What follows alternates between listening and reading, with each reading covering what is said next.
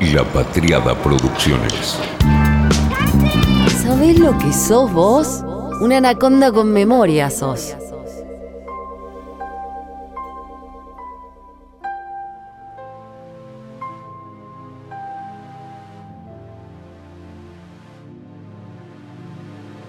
Tengo acá pegada a la compu en la que grabo Anaconda la estampita de San Cayetano.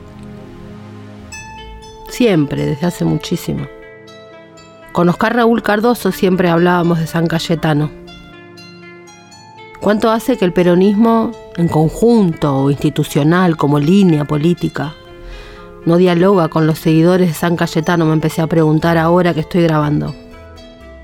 También es parte del problema, ¿no? ¿Cuánto hace que el peronismo no dialoga con lo que pasa abajo? Abajo en serio. No en el estereotipo que también le sienta y le gusta a creadores de campaña, líderes y periodistas que moldean un pueblo según lo que les gustaría que ese pueblo tenga y no según lo que tiene. ¿Cuánto hace que ese espacio no conversa, no escucha? Che, vos, mírame. Escúchame, no me digas qué soy. Mirá lo que soy. No me digas qué tengo que pensar o qué pienso. Escucha lo que pienso y te digo. Algo de eso pasó el domingo, pero de uno u otro lado de la grieta se sigue ciego y sordo. Lara Lin 78.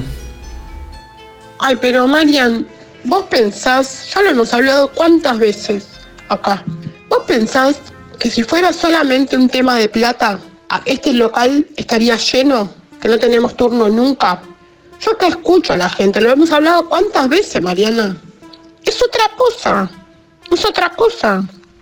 La gente está cansada, está harta, harta, es como, una, como un enojo, un hartazgo, un cansancio. No es un tema de la plata, o no solamente los precios. Sí, los precios, viste, vos vas al supermercado no se puede creer los precios, pero es otra cosa. Yo escucho acá, yo escucho lo que dicen acá. Recién escuchaba a un votante en la radio, muy similar, pero apelando a que mi ley no le da miedo, si ya vive con miedo. Directamente estamos a un corrimiento de la frontera de representación y hubo una dirigencia que no quiso actuar en consecuencia. Imagen ya meme universal. El auto manejado por una cara que no da más. La película Parasite. Veo esta imagen y me da unas fuertes vibras de resultado electoral del domingo. El chofer está hinchado de las pelotas y vota a mi ley. Esta última, qué gran observación tanto la observación como el sentimiento descripto, en lo analizado, en que hace centro en un meme. Solo para quienes no comprenden la dimensión cultural de la paliza. El resumen en un meme puede ser algo menor. Los que ganaron el domingo son la cabal expresión de una época. Y por eso, lo más agudo y no al revés, para explicarlo, es un meme. Y por esto es que supieron conectar y crear memes, porque conocen el lenguaje de la época y lo dominan. Y no, no es ni por el dinero ni con el dinero. No le apliquemos al lenguaje de la época la mala lógica de la idea de la pauta. Estamos hablando de la lengua materna de sus militantes más aguerridos, ellos son digitales. No es que usaron las redes como algo ajeno a su existencia. Ellos son digitales. Las redes son una extensión de sí mismos. Como Trump con Twitter, el verdadero TT. Trump. ¿Te acordás cuando me comía las puteadas que me comía? Y las bardeadas de gente muy canchera, cool, tiraposta que comentaban cambiándome el nombre con letras y números, ¿viste cómo se hace en Twitter? Esta cree que somos Estados Unidos y acá no puede venir Trump. ¿De qué se la da? Todo para hablar de Estados Unidos. ¡Olis! Sí, me da gusto un poco poder burlarme de estas loras. Pero ¿sabes qué? Yo no lo disfruto. porque sí me enorgullezco de mi trabajo, de haberla visto, pero no por adivinar, sino porque trabajé, y haber hablado, y haber intentado ser escuchada para prevenirlo. Pero yo no prefiero tener razón. Yo prefiero ganar elecciones.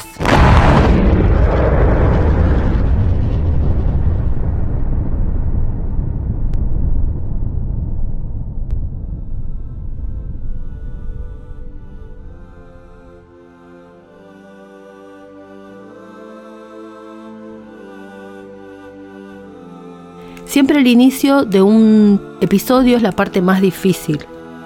De un episodio, de una nota, de cualquier cosa. La primera palabra, la primera oración. Porque después arranca. Y una vez que arrancaste, anda. Y si uno se manquea un poquito a mitad de camino, no se nota tanto. El problema siempre es el inicio. Podría empezar dándole play a tantos episodios de este podcast por el cual me gané muchos insultos del estilo exagerada, vivís en capital, es un fenómeno de cava, sos demasiado porteña. ¿Quién te crees que sos? Que hablas de algo de lo que hablas vos sola. No te la creas tanto. Habla de los problemas de la gente, no de esos libertarios virgos. ¿De qué te la das vos hablando de cosas que pasan en otro lado y acá nunca pasarán? Porque está el peronismo. ¿En qué te has convertido, Mariana, que no hablas de lo que hablamos los compañeros nacionales y populares? Me acuerdo de estas palabras más que por rencorosa y por anaconda, con memoria que soy, porque dolieron. Y es difícil terminar de sacarse de encima lo que dolió. No era un fenómeno de cava. Al revés, acá sacó 17%, es donde peor le fue. No era un fenómeno solamente de redes, como si las redes no estuvieran conectadas, no tuvieran un vaso comunicante con lo que no es redes. No era algo de Virgos de Cava, no era una exageración pensar un fenómeno mundial acá también. No era buena idea más ola verde para provocar y echar leña al fuego. No era buena idea burlarse.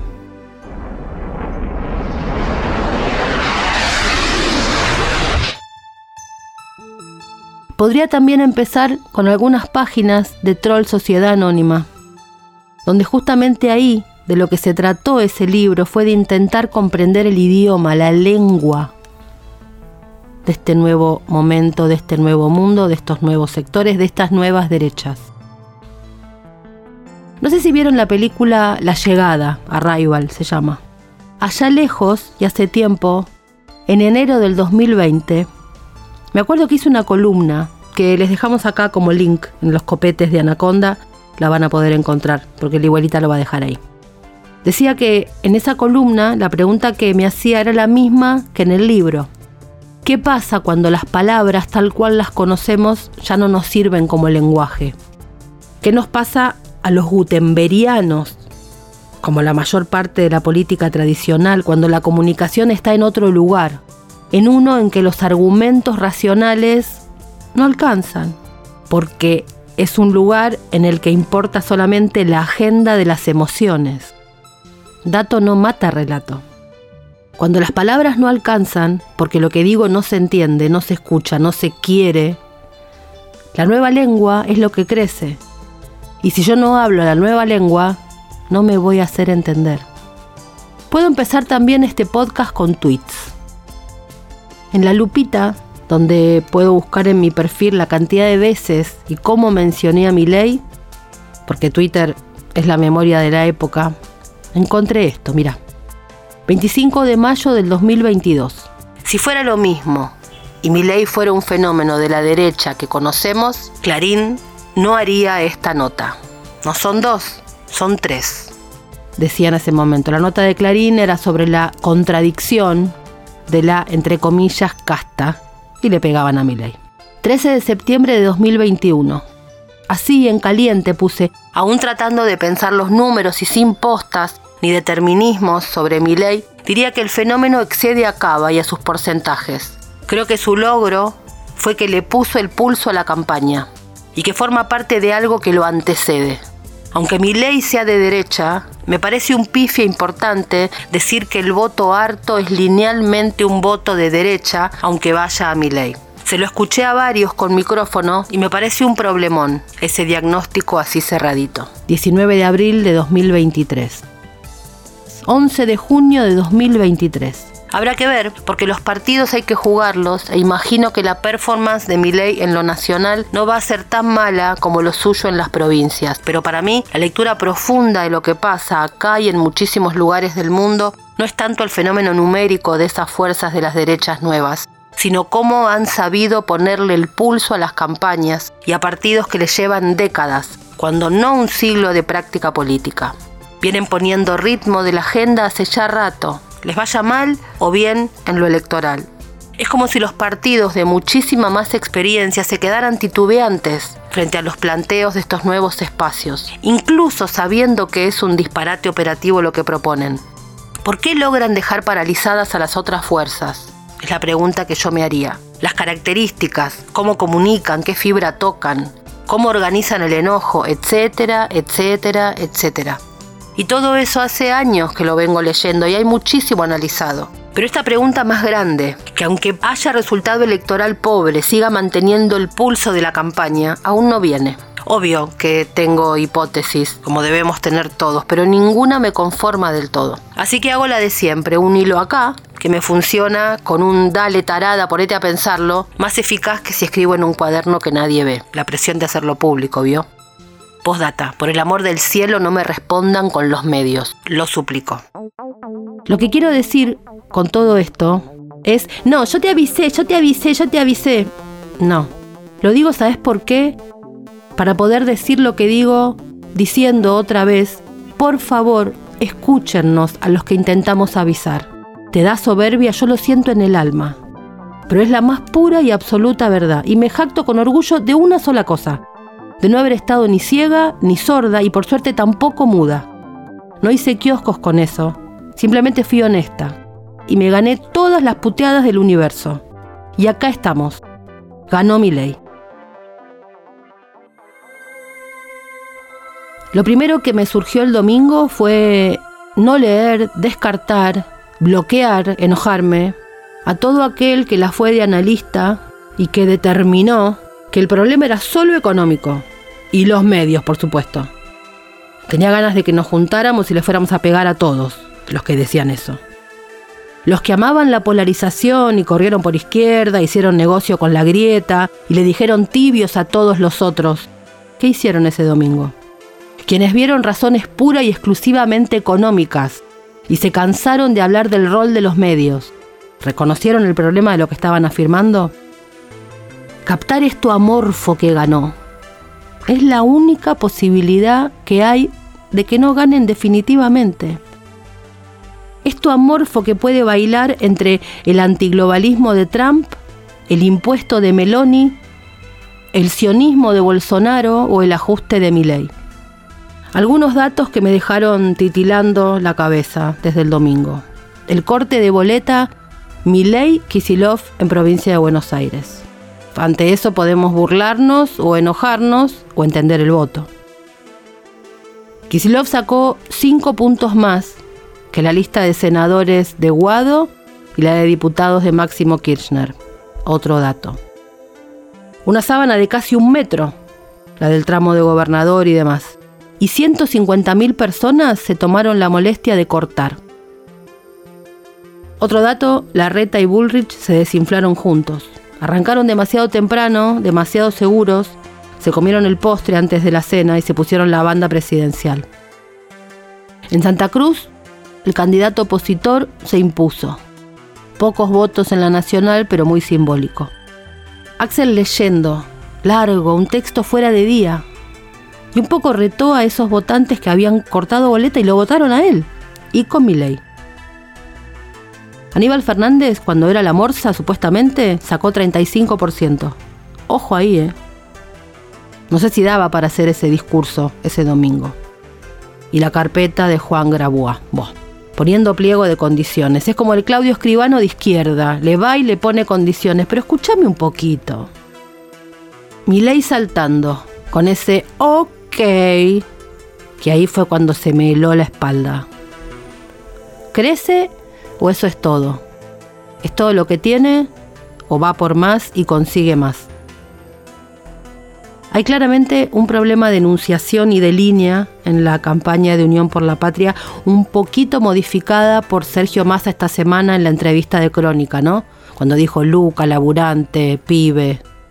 Esta idea de derecha, derechos, un error de domingo a la noche que ojalá no sea el eje de la campaña. Porque en un sector de la sociedad, cuando alguien dice van por tus derechos, le quedan tan lejanos esos derechos que lo que se escucha es viene alguien que va a dar vuelta a la taba, o sea, alguien que rompe todo. El hartazgo es tan grande que quien rompa todo es bienvenido. Entonces, más que insistir, me parece, y machacar con lo que nosotros queremos decir, hay que empezar a tratar de decir lo que ese espacio de la política que votó dijo ayer. Porque si no es como un diálogo de sordos. Ahí hay un problema discursivo, comunicacional, no de palabras, de comprensión del fenómeno. La primera reacción en Unión por la Patria fue acusar de destrucción, de querer destruir. Y yo diría guarda, porque a lo mejor eso es incluso levantarle el precio. Justamente lo que esa gente que votó quiere es que se destruya todo. El nivel de hartazgo es tan enorme y cuando digo hartazgo, subrayo la idea de hartazgo y no solamente acentúo la cuestión económica. Ese hartazgo lo que quiere es que todo se rompa. Hay algo interesante que pasó hablando de cuestiones económicas y que fue una nota que hizo el diario La Nación. Fueron marcando cómo votaron los sectores sociales según los niveles de ingreso de cada lugar. La verdad que es fascinante porque lo que dice ahí es claramente la crisis económica existe, pero es como decimos acá, oximorónica. No hace falta ni, ni mencionar la inflación y todo lo que por supuesto sucede, pero ahí marcaron otra cosa, la nación. Y es que los municipios en los que se gana menos, ese sector fue fiel con Unión por la Patria. Se podría decir, los más pobres siguieron eligiendo al peronismo. Pero ojo, porque después se cruzó. A mi ley lo votaron los que ganan menos, los que ganan en los sectores medios y los sectores altos, absolutamente transversal.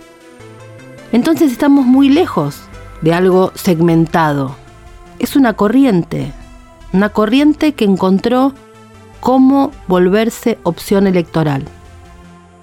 Lo económico quizás sabemos de qué se trata. Habría que ir a buscar dónde está el otro problema, ese amorfo, al que hace rato que el peronismo no le puede hablar. Contra todo pronóstico, dijo el diario El País, el economista ultra Javier Milei fue el domingo pasado el más votado en las elecciones primarias celebradas en Argentina. El discurso incendiario y la poderosísima noción de casta fue y es además de perturbadora, sumamente atractiva y contenedora en momentos en que la política tradicional y los voceros de esa política tradicional no han sabido escuchar.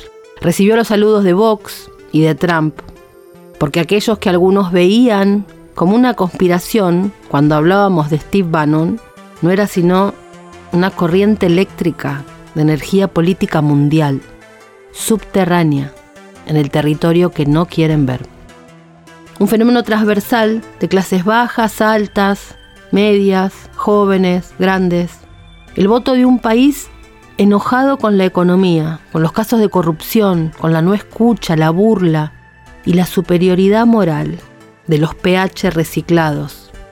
Esos más cercanos a la astrología que a la idea de defender una política de producción.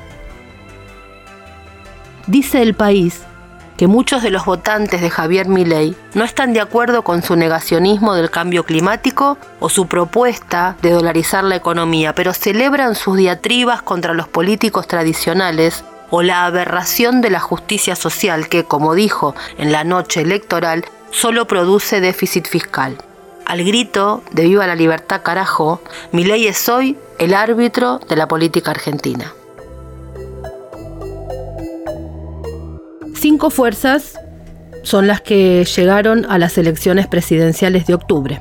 Son las que lograron superar el 1.5% de votos de las primarias. Milei, por supuesto, Juntos por el Cambio, con 28% y Patricia Bullrich 17%. No nos olvidemos nunca de ese porcentaje.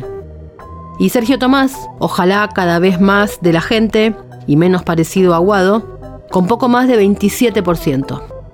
Lo que necesitamos ahora es la cantidad de menemismo en sangre que la Argentina soporta. Un Sergio Tomás menemoide, lo más parecido a los Rolling Stones en Olivos que podamos tener después de 20 años de este siglo que va entre punk y solemne.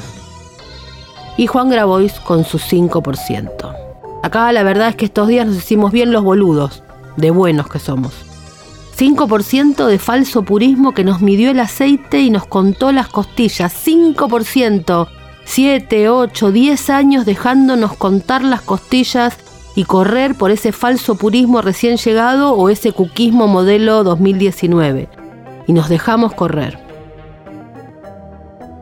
Van a elecciones con un candidato que se hizo casi 25 minutos, pierden, sacan 5%, pero tienen el tupé de seguir midiéndole el aceite a todo el mundo, hasta de echarle la culpa a todo aquello que no sea ellos mismos.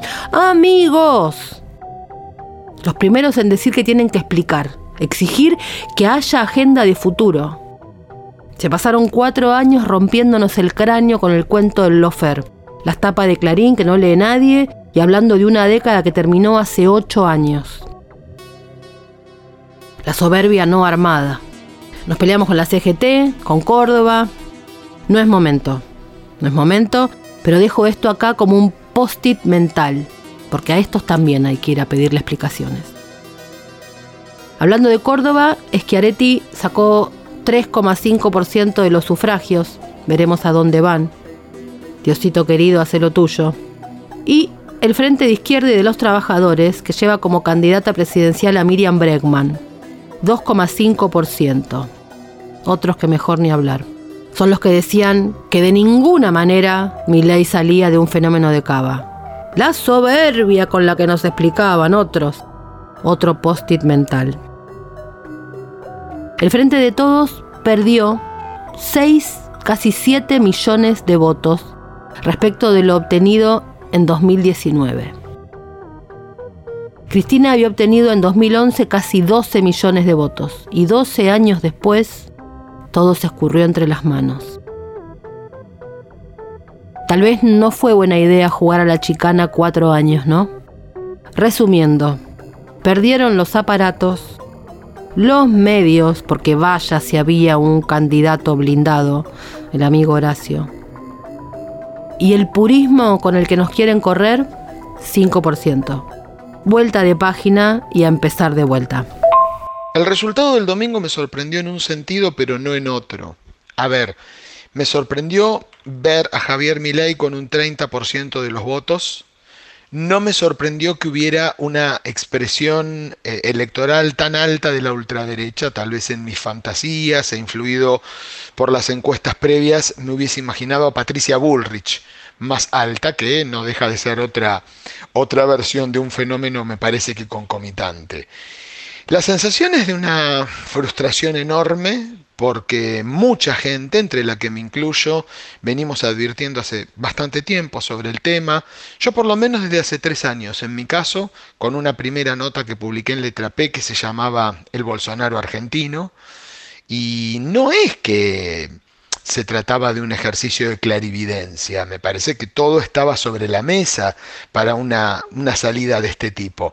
Una crisis económica interminable, las zozobras que provocan los eh, episodios permanentes, casi de corrida cambiaria, una inflación que no tiene fin, el deterioro de los ingresos y sobre todo, sobre todo, el empobrecimiento sostenido de los sectores medios que en todo tiempo y lugar prácticamente son un llamador para salidas de derecha dura.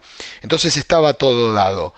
Me parece que ahora otra vez quedamos con los, argentinos este, inmersos y atrapados en un lugar eh, equivocado, en mi humilde opinión, en el de una grieta en la que parece que lo que se contrapone son dos modelos económicos, eh, un modelo más inclusivo y otro eh, más dado al libre mercado, cuando me parece que lo que está en juego es la supervivencia de la convivencia democrática tal como la hemos logrado construir en los últimos 40 años, entendiendo esto como la defensa de ciertos niveles altos de pluralismo, de libertad de expresión, de derechos de minorías, incluso de minorías de género, afortunadamente en el último tiempo, y un clima de una cierta tolerancia en la convivencia social más allá de los vaivenes que conocemos.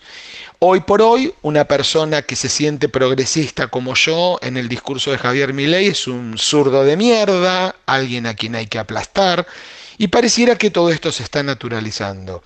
Me preocupa mucho que en los medios se, se naturalice, insisto con la palabra, ciertas ideas, ciertas propuestas, ciertos tonos, que en los últimos días se realicen entrevistas acríticas. Las entrevistas está bien realizarlas, pero me parece que con un determinado nivel de crítica, que no hacen más que, entiendo yo, subir lo que el domingo fue un piso electoral. Si hoy se saliera a medir, no tengo duda de que Javier Milei estaría por encima del 30%. Me parece que está en juego la convivencia democrática, me parece que nuestra dirigencia no está a la altura. Como ciudadano me gustaría encontrar una reacción al estilo de las que se dan en Francia frente a fenómenos como el de Marine Le Pen, en eh, Brasil en el último tramo, donde se armó una alianza muy amplia desde la izquierda hasta la derecha democrática justamente para eh, dejar de lado aversiones políticas de este tipo, lo que pasa en España, donde se discute tanto si hay que incluir o no a Vox en el gobierno, pareciera que ese dique de contención se está resquebrajando, pero por lo menos hay voces importantes que lo siguen, lo siguen planteando en Argentina nadie lo plantea.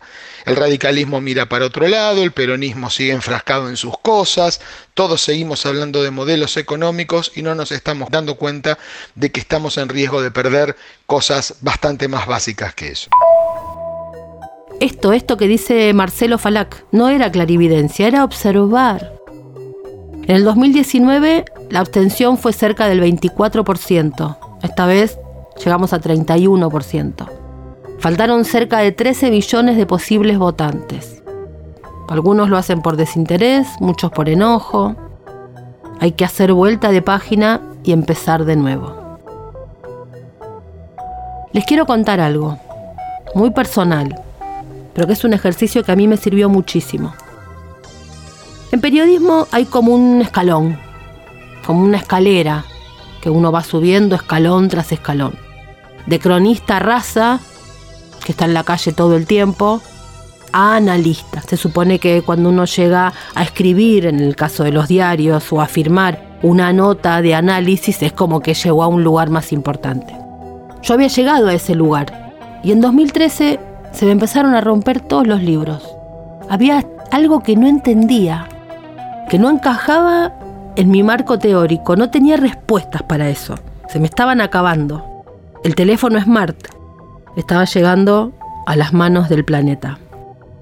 Las redes sociales, no las de los 90, principios de los 2000, las comerciales, las grandes, las poderosas, las de los Godzilla, que llegaban a aplastar a los King Kong. Me acuerdo que en ese momento, les conté creo, que veía que en el programa 678 estábamos muy que la nata, que la nata, que la nata, que la nata. Estábamos como con flecha, con cuchillo, con exose, todo directo ahí, los misiles directos a la nata. Y de costadito decía, acá hay un ruido que está creciendo, un ruido desorganizado, sin nombre propio. Y era como tanto cuchillo de parte de la nata y sin embargo lo que está empezando a limar es la piedra pómez de costadito. La jefa sabe, me decían, la jefa sabe. Y ahí quedamos como a un costado, los que decíamos, che, está pasando algo distinto. Más allá de lo que me dijeran, yo muté, cambié la piel. No es que cambié de opinión, fui cambiando porque la época estaba cambiando. Y dije, tengo que ser una cronista raza de nuevo. Y empecé a preguntar, a mirar el mundo y empezar a ver qué vasos comunicantes había entre esas derechas que estaban creciendo y la Argentina. Y ahí estaba, en red, los vasos comunicantes, en la red, Internet, los foros y las redes sociales. Y dije, es por acá, es esto. Lo estudié, me entusiasmé, hice un libro con la naif expectativa de ayudar. Por eso a muchos nos da rabia. Que nos burlaran, que nos menospreciaran, cuando había tiempo. Uno de esos que estudié, que me obsesioné, fue Dominic Cummings. ¿Lo conoces? El genio del mal del Brexit, el ideólogo de que Boris Johnson llegara donde llegó e hiciera lo que hizo. Este sabe mucho en serio.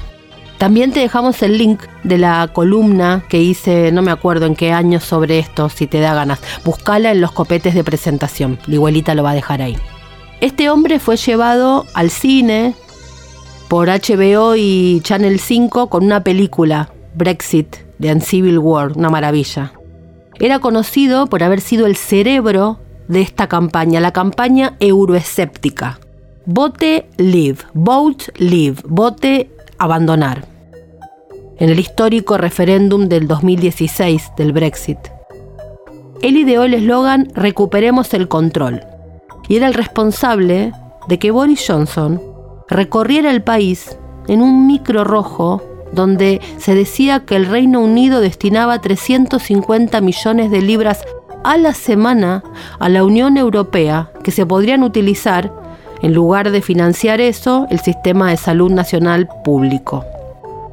La cifra era falsa, pero el daño estaba hecho. Este ideólogo de este candidato tenían como lema, como idea, como bandera, el pueblo contra las élites. La provocación como un pozo, como un agujero negro en el que iban de a uno cayendo todos los adversarios de Boris Johnson el ideólogo de la indignación. Y también el de, cuando le faltaron votos, ir a buscar uno por uno a los que no habían ido a votar. El estratega de la combinación de territorios, el digital y la calle. Ir a buscar a los que no habían querido acercarse. Hay un libro, All Out War, Guerra Total, Ahí, Tim Shipman, el autor, elige ver las razones más inmediatas del resultado. Lo hace así en caliente.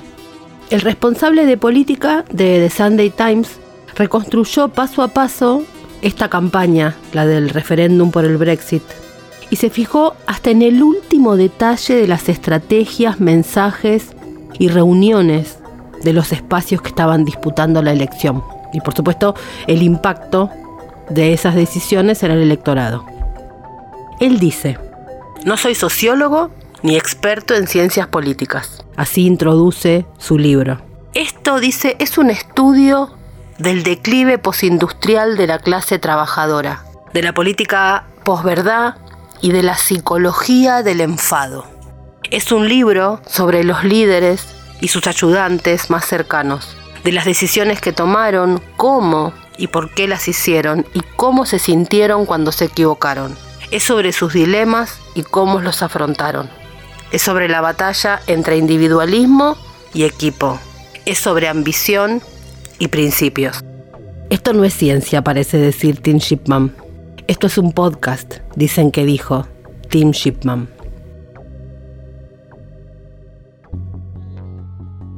¿Y ahora qué viene? ¿Sopapo y reacción de los que tienen que salir del termo o empoderamiento de los otros que quieren romper todo? Sonido de sirenas, Lihuela. To all of Gotham is burning.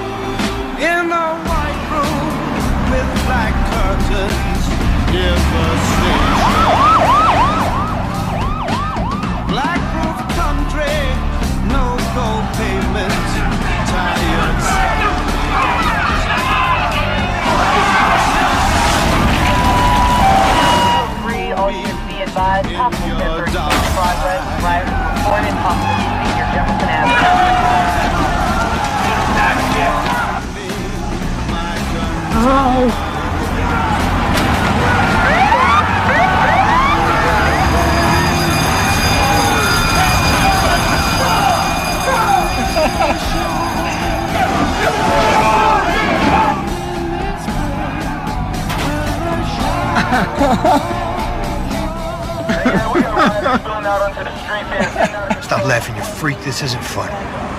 Yeah, the whole fucking city's on fire because of what you did. All units, fire reported north of alley, code 4 for medical. I know.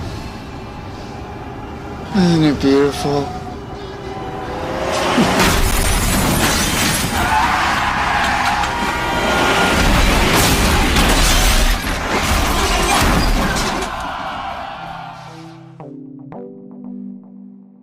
Enfrente de donde vivo yo ahora hay un comedor.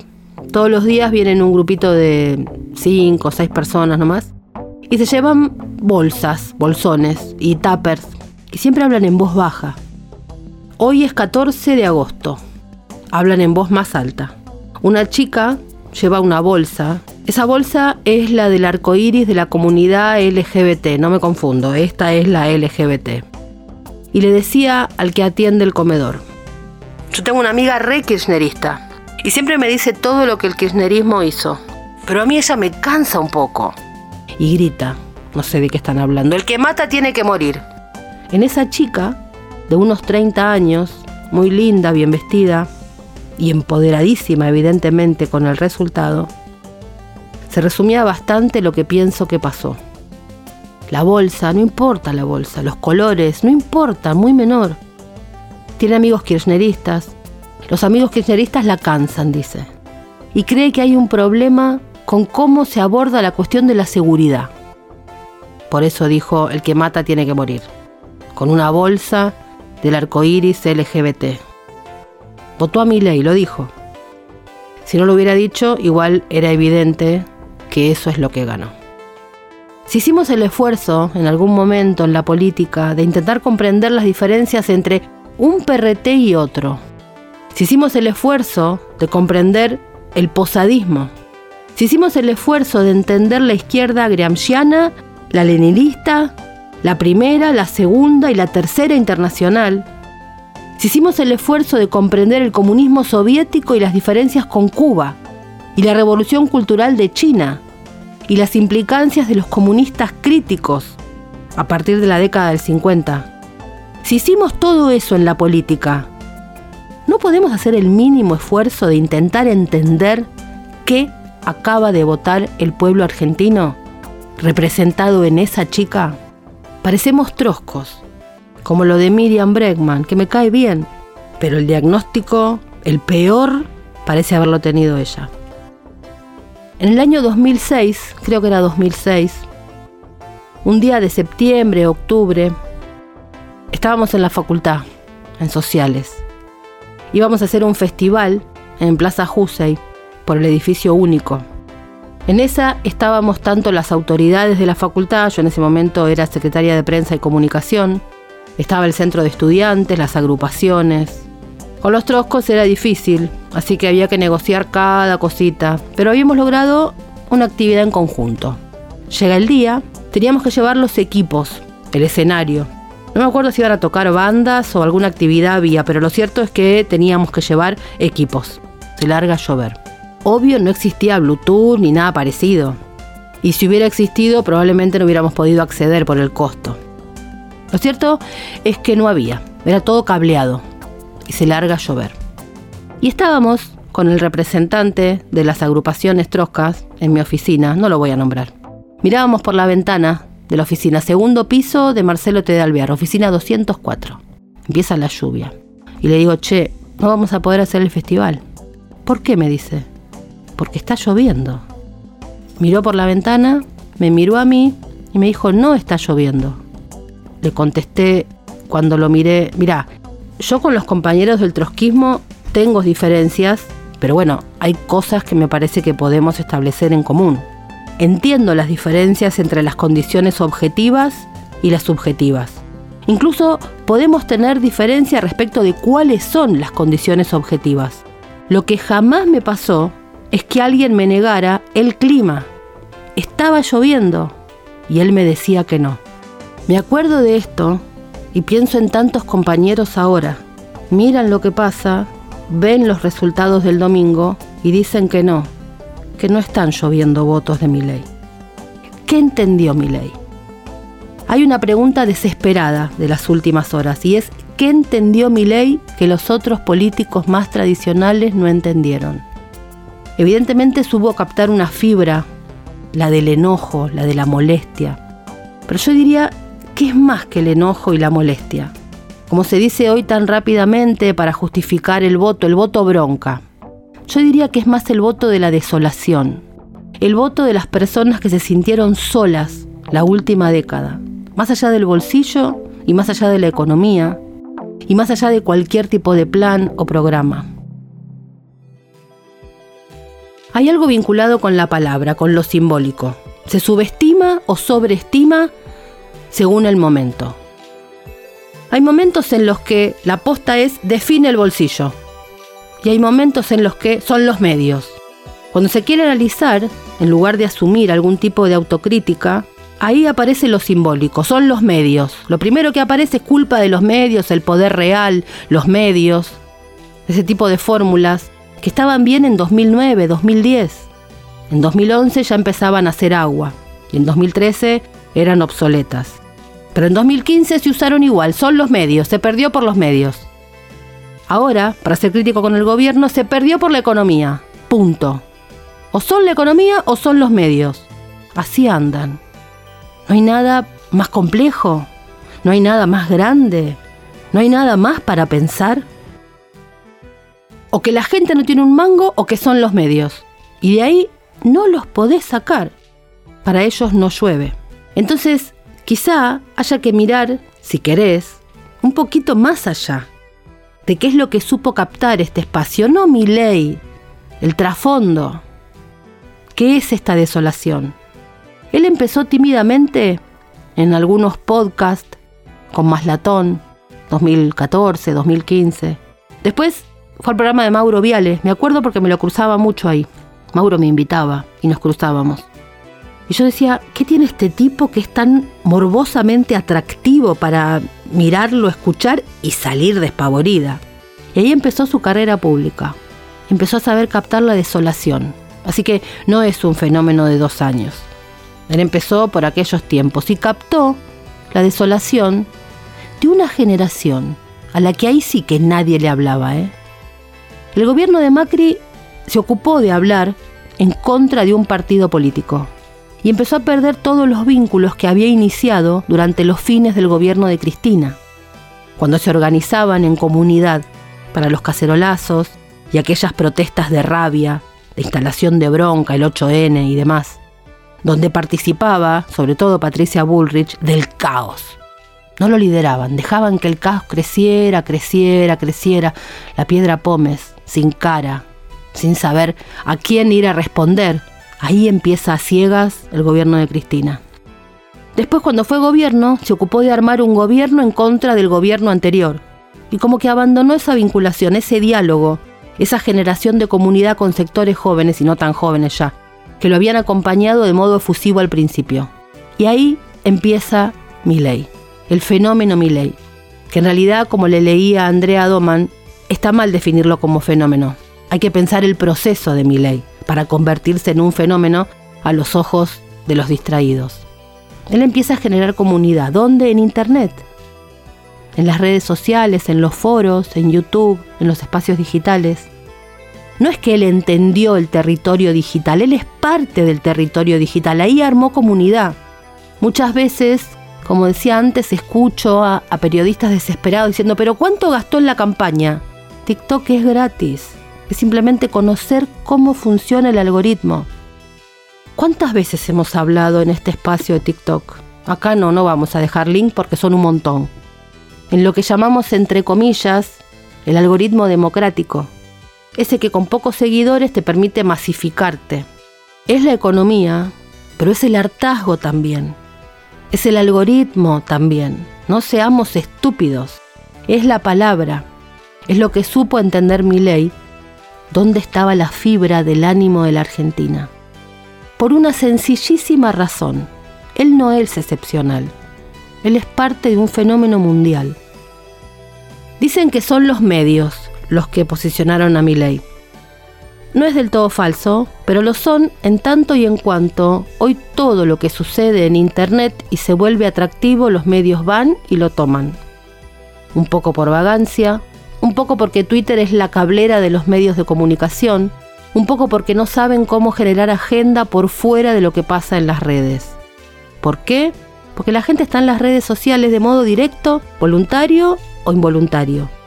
Es decir, lo que sucede en las redes luego es tema. ¿Cómo? Vas a los medios o a un grupo de WhatsApp, una tía comenta, o una nota en Instagram, o una respuesta a una polémica. Es decir, todo lo que se genera en las redes luego va a los medios de comunicación. No al revés, no funciona al revés, ya no es más así. Por una razón muy sencilla. En los medios de comunicación la palabra es unidireccional y eso es lo que ha sido absolutamente derrotado. Las clases magistrales. El político que habla solo dos horas, el periodista que editorializa 28 minutos en una radio, eso está muerto, seco, mustio. Milei es un personaje anárquico, con millones de puntas, que no sabes por dónde empezar a agarrarlo. Justamente tiene esa anarquía sobre la que construye su discurso, una narrativa como si fuera coral. Se hermana así, con la lógica propia de Internet, que es construir un corpus, un magma teórico, político, narrativo en común. Por eso a veces vemos que hay personas que votan a Milei y que no están de acuerdo con lo que dice Milei, porque en algún lugar eso que propone Milei tiene partes de todos los que forman parte de su comunidad. Y en una comunidad no todos están de acuerdo con todo. Milei puede decir algo con lo que su comunidad esté en desacuerdo, como sucede en Internet, porque es en red. Una democracia horizontal falsa, por supuesto, como la de los orígenes de Internet, esas que aparecían primero en las redes y los foros. Cuando decíamos se democratizó la comunicación antes de que fuera comercial. Esta discusión, por supuesto, de si es una comunicación más democrática y demás, es el tipo de corpus en el cual Milei basa su formulación. Todos hablan, todos dicen, todos formulan, queda una idea y él lleva la bandera. Después no importa. Lo que importa es que formaron comunidad.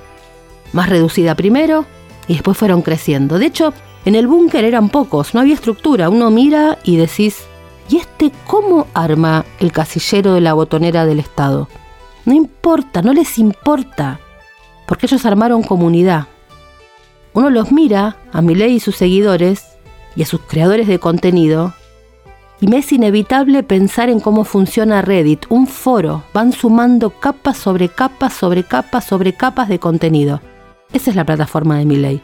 Y uno se ve ahí, los que son militantes de él se ven ahí, porque una parte es de ellos. Algo absolutamente distinto de un político que habla dos horas y te dice, pensá esto de esta manera, así, textual. Eso no sirve más. Ahora viene la de siempre. Que en las redes sociales hay una porción muy chiquita de gente. Bueno, recapitulemos. Hay más cantidad de cuentas de redes sociales que cantidad de seres humanos en el planeta. Somos aproximadamente 8 mil millones de personas y hay como 14 mil millones de usuarios en redes sociales. ¿Qué quiere decir? Que cada persona puede llegar a tener más de una cuenta. Ah, no, pero hay lugares, Mariana, donde no llega Internet. Sí, pueblos chiquitos, parajes mínimos. Ahí no viven las mayorías de las personas. Ah, no, pero Mariana, yo no tengo cuenta de Twitter. No, pero mirás televisión. ¿De dónde pensás que salió la información que te cuenta la televisión? ¿No ves a los periodistas en la televisión que están mirando el teléfono? Todo el tiempo miran el teléfono. ¿Viste? A veces irrita, a veces molesta que estén mirando el teléfono.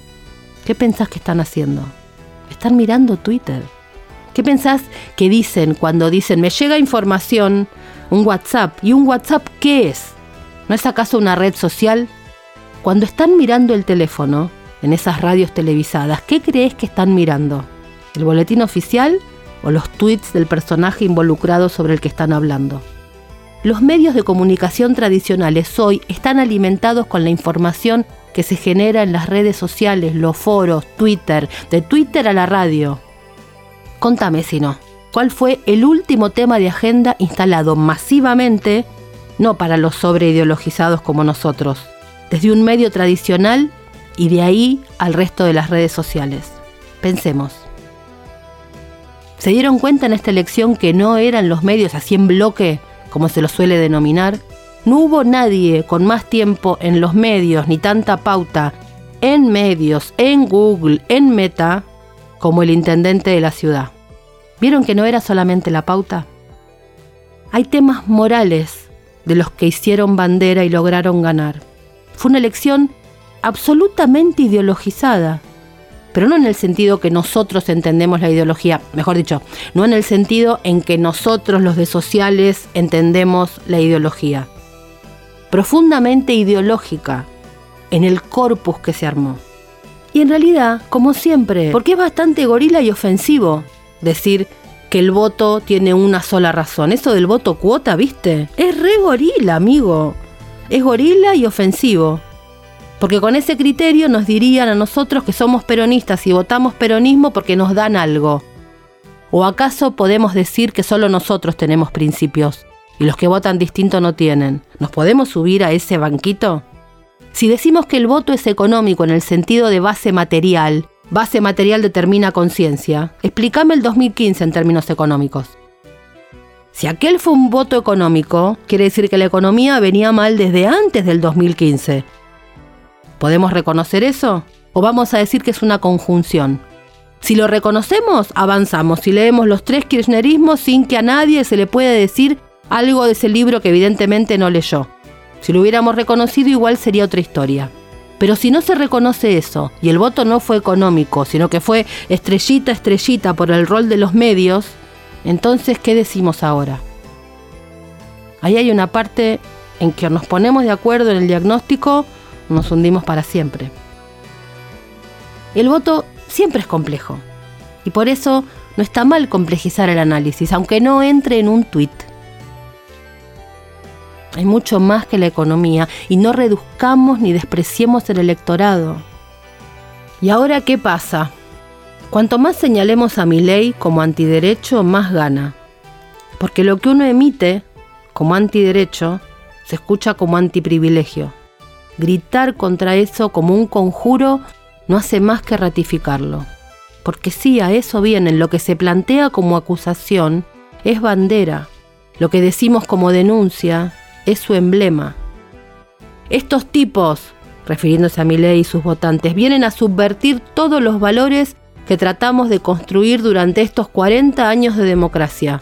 Lo decimos como denuncia. Exactamente, a eso vienen. No estamos hablando de opiniones o de coincidir o no, sino de una estrategia que les sale bien. Ay, no, pero Mariana, dicen una barbaridad. Exactamente, les funciona.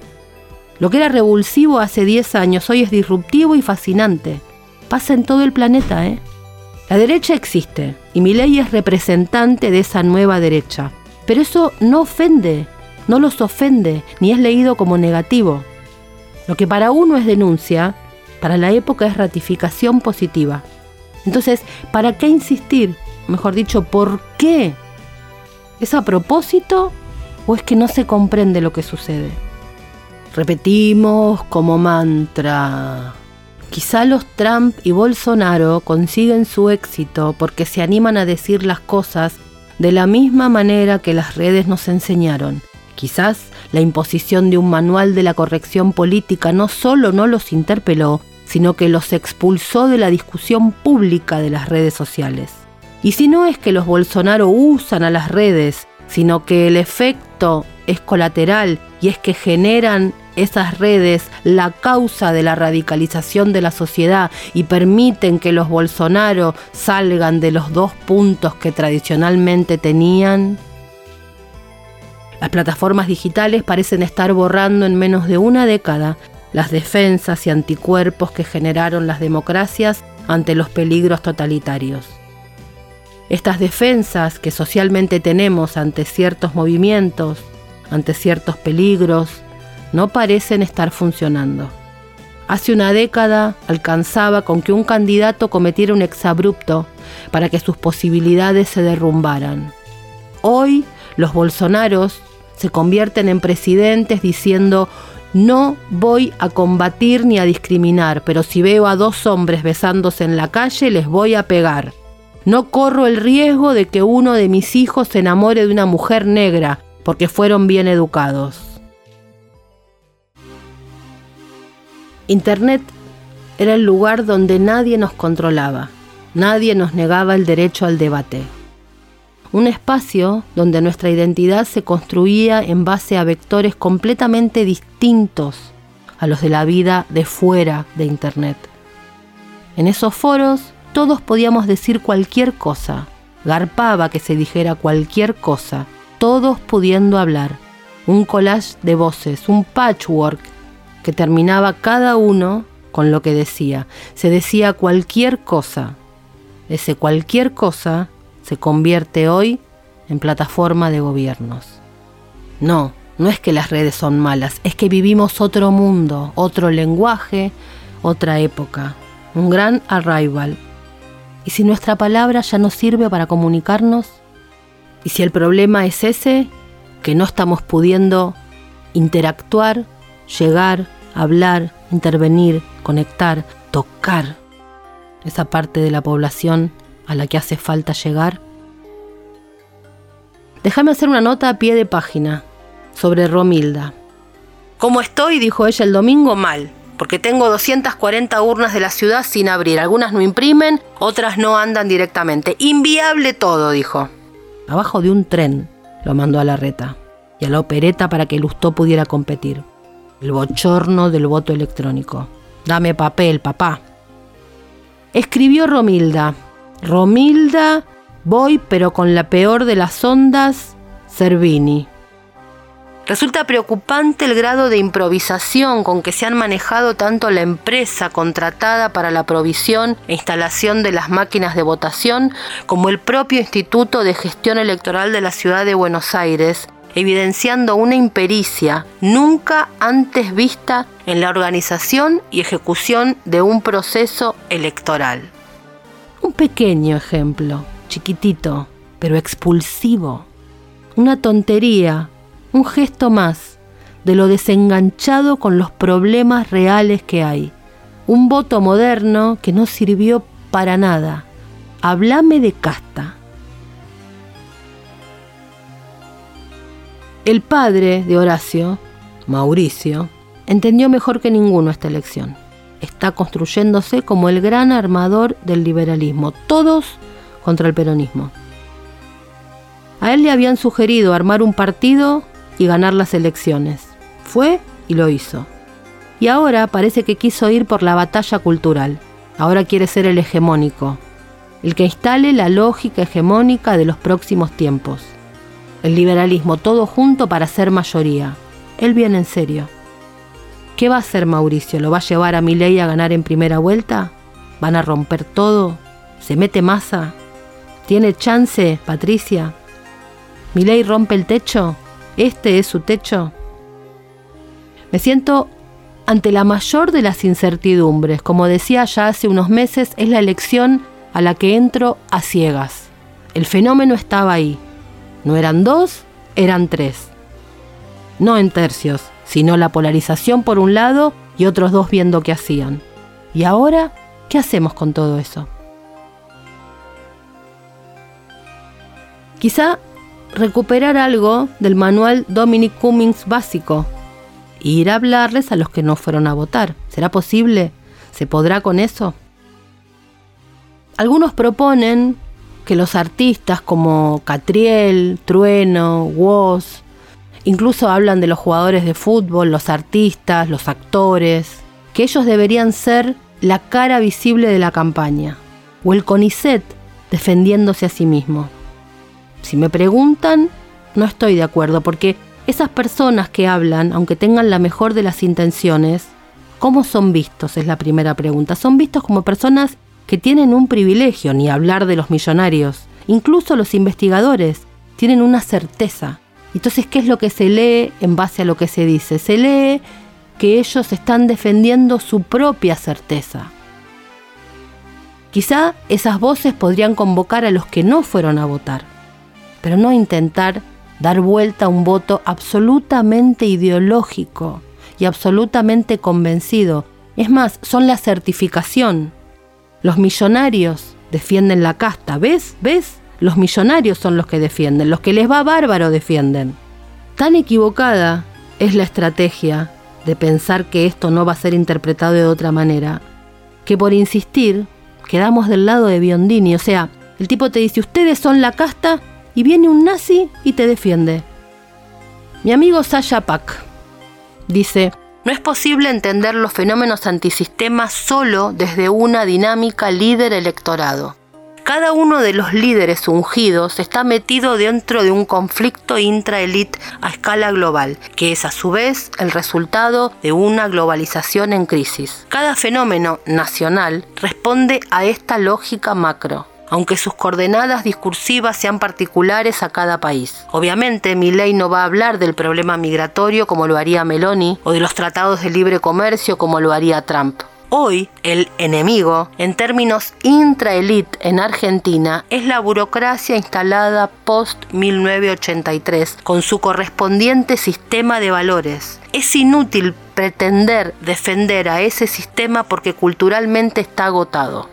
Por eso la defensa solo es leída como una defensa de privilegios, aunque no sean tales.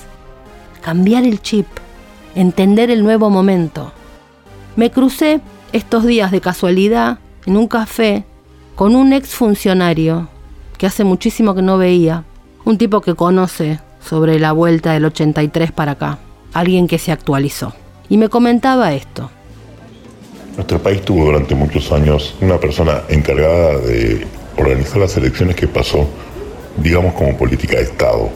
Sobrevivió a distintas organizaciones políticas, cosas raras en nuestro país.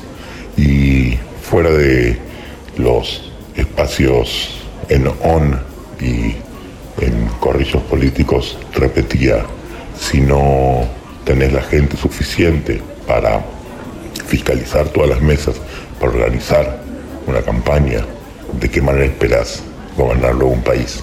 Bajo ningún concepto propiciaba ni apoyaba y de hecho combatía el fraude, pero lo que decía es, es muy difícil.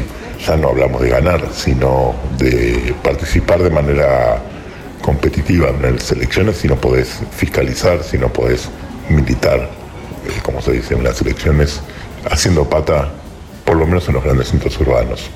Se dijo en los 90 que la política del espectáculo, la política TV y todo lo que en su momento escribió Sarlo y tanta gente eh, había llegado, recuerdo a Graciela Fernández Mejide diciendo a su militancia, no importa la, gente que hace política en el frente grande o el prepaso, importa mi cara, mi cara es la que la gente vota, con terribles errores al respecto, claro, pero de alguna manera eso eso nunca fue real.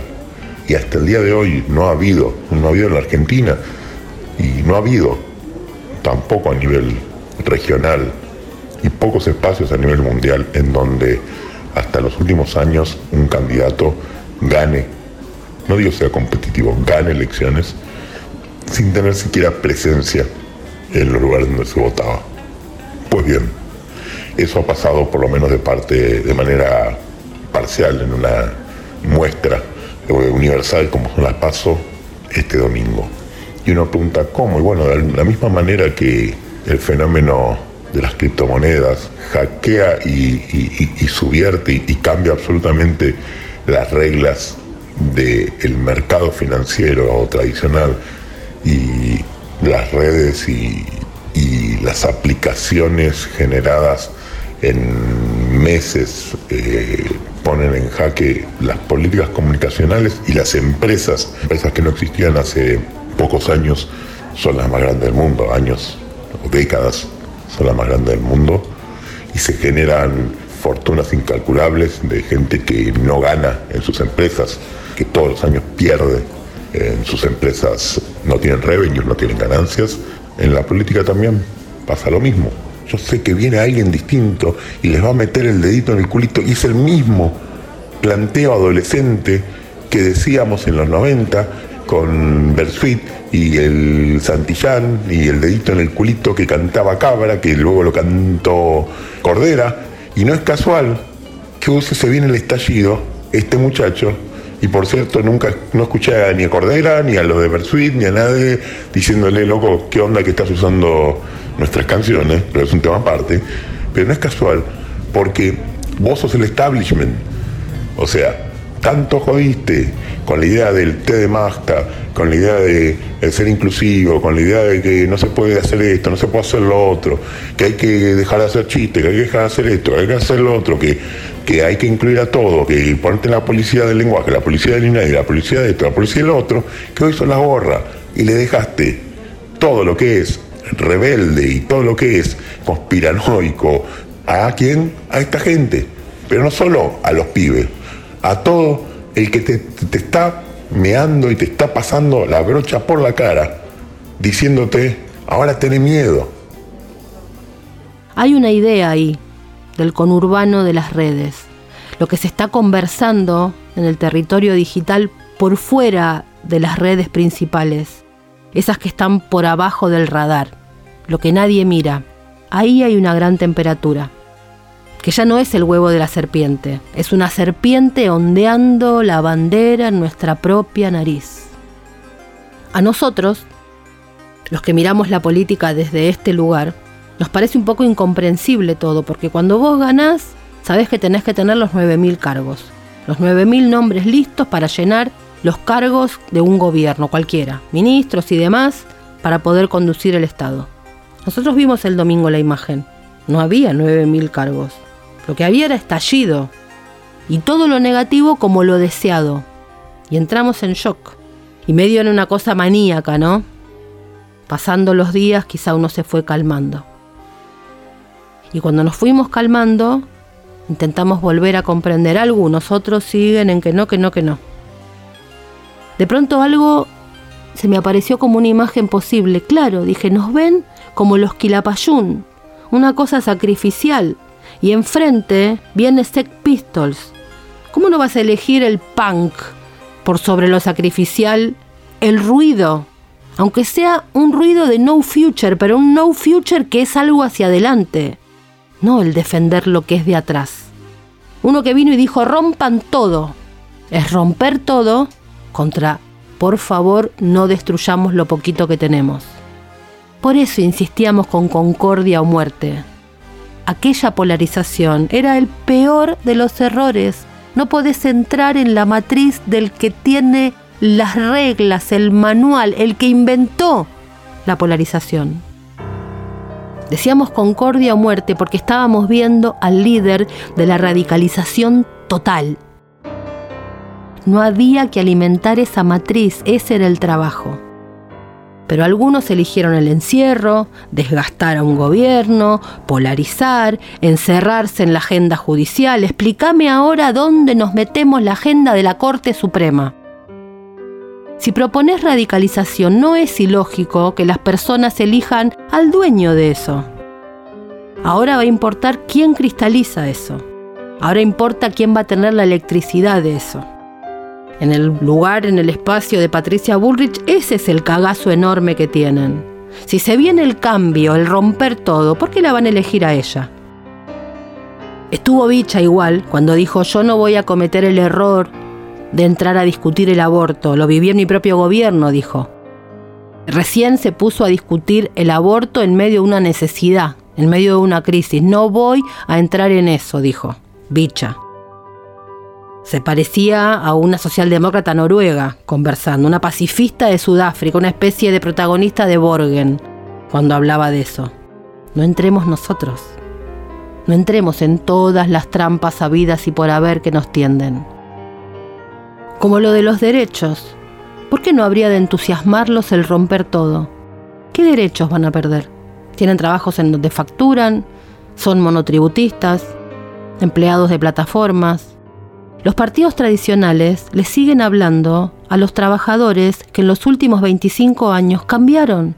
Y les siguen hablando a los trabajadores de la década del 60, bancarios, personas del Poder Judicial, a estatales. A ellos les habla la política tradicional a personas con aguinaldo, vacaciones, indemnización en caso de despido, trabajo seguro, los de la transferencia segura del primero de cada mes, que se vio tan claramente durante la cuarentena, esos que generaron que los espacios libertarios llenaran su bronca y ahí captaron la fibra del enojo. La tormenta perfecta, la certeza de que unos tienen seguridad y otros no. Y los partidos políticos hablándole solamente a los que tenían la seguridad. Le siguieron hablando al papá de Mafalda.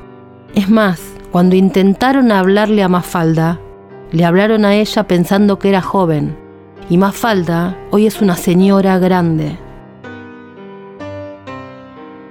Entonces, cuando los bancarios, los miembros del Poder Judicial, los trabajadores estatales y demás se aferran a esos derechos, que está muy bien, pero quienes no los tienen, ven ese aferrarse a una seguridad que ellos no tienen. ¿Por qué no van a querer entonces romper algo que ni siquiera tienen cerquita? Entonces cuando les hablan de derechos que van a perder, los jóvenes y los no tan jóvenes miran y dicen, ¿qué derecho voy a perder si yo no lo tengo? Y no es solamente dinero, insisto. Hay trabajadores de plataformas que ganan incluso muchísimo más que vos y que yo. Sencillamente es otro tipo de empleo, otro tipo de vínculo con el Estado, otro tipo de relación laboral. Hay un universo incluso alejado para ingresar los dólares, algo insólito. Esos pequeños dólares, esa pequeña cantidad de dólares que ingresa por lugares que no son la soja. ¿Alguien vio que el Estado no atendió ese problema? El Estado está preparado para hacer ingresar los dólares de la soja. Ahí está muy organizado, tiene su estructura. El resto, que es poquito, pero que es lo que llena las cuevas, los dólares que están en la calle, el billete, ese billete que se usa para pagar el alquiler, viene de la soja. Está pasando hoy. ¿Cómo no van a querer esas personas que se destruya y se rompa todo cuando todo eso ni siquiera les es cercano. Y aparece un líder mágico. A mí me gusta pensar que Milei es un dirigente ñanfifruli, que tiene una conexión energética con su público, una conexión energética emocional, la que tienen los líderes. Muchos tuvieron eso, incluso algunos músicos, incluso algunos músicos que escribieron ñanfifruli. No entendemos de qué habla, pero lo seguimos igual. No, amiga, quédate tranquila, no estoy diciendo que mi ley es el indio Solari. Estamos viendo, intentando comprender dónde está ese vínculo para ser eficaces en el diagnóstico y poder intervenir. Porque no valorar esa incomprensión, no valorar que lo que no se entiende también puede gustarme, es la idea de seguir insistiendo con que el votante no conoce al verdadero Milei. Entonces llenamos las redes mostrando lo que dijo. Y nos sentimos contentos porque, ja, listo, nos retuitearon y ahora podemos sentarnos a esperar que estos brutos vean lo que dice el líder que llevan. Pues no. No solo no genera el efecto que deseamos, sino que gente que tenía algunos reparos puede pasar a apoyarlo. ¿Esto qué querría decir? ¿Que la gente se volvió loca? Es interesante, ¿no? Porque cuando hablamos así, la gente es la otra, no nos incluimos. El bruto, el troll, el que no entiende, siempre es el otro. La casta es el otro, nosotros no. Sin embargo, que nosotros no votemos eso no implica que no hayamos consolidado ciertas creencias de la misma manera que el otro lado. Nos consideramos los racionales, los iluminados y del otro lado las bestias oscuras y seguimos repitiendo estereotipos. A cada respuesta, cuanto más atacamos, esa postura más se radicaliza. Tiene nombre ese fenómeno, se llama backfire o efecto de retroceso. Es una expresión psicológica que consiste en negar los hechos y los datos que pueden cambiar nuestra percepción previa del tema. Si pensamos que el votante de Trump, Bolsonaro o Milley es un facho militarizado que quiere encarcelar a gays, ante la demostración de que no es así, lo terminamos convirtiendo en eso. Y buscamos huellas para desenmascararlo. Cuando, como dice Gonzalo Carvajal, dejen muchachos, mejor hagan nada. La teoría de que a Milei hay que desenmascararlo tiene una falla de origen. Milei no tiene máscara, entonces te escupe y quedas vos en ridículo. Mejor dejar de hablar de él en la tele, ese artefacto antiguo que se maneja con un mapa viejo.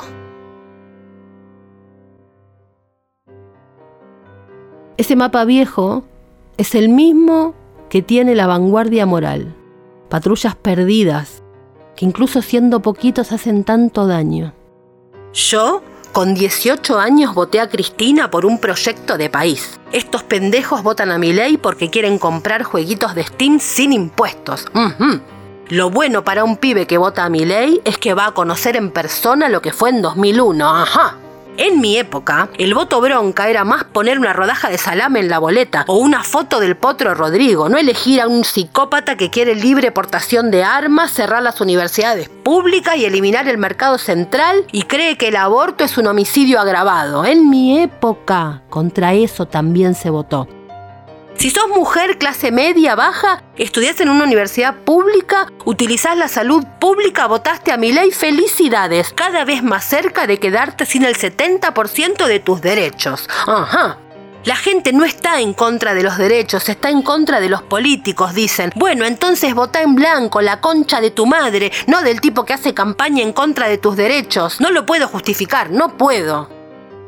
A mi ley lo votó la juventud que no tiene idea de lo que puede pasar si le das poder a los fachos dementes, adolescentes que militan en TikTok todo el día y tienen tomadas sus neuronas por la ansiedad y la depresión, odiadores de la política queriendo hacer política. El miedo es total.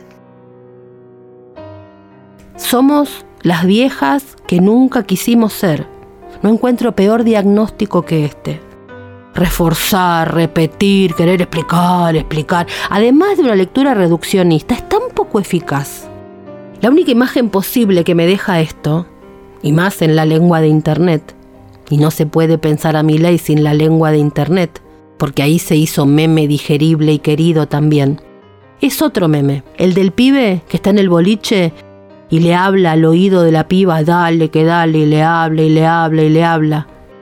¿Cómo se lee ese meme? Un denso que habla y la chica no lo escucha. Así nos veo a nosotros a veces. Menos clases magistrales y más escucha magistral. Esas fórmulas que intentan generar miedo no generan ninguna adhesión y lo que se escucha es por fin viene algo a dar vuelta a la taba.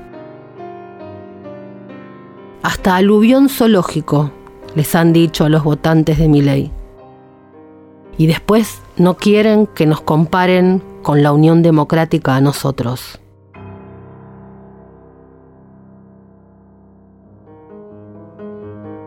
Nada peor que enojarse, que indignarse, es salivar lo que ellos necesitan consumir. ¿Por qué le vas a dar lo que necesitan?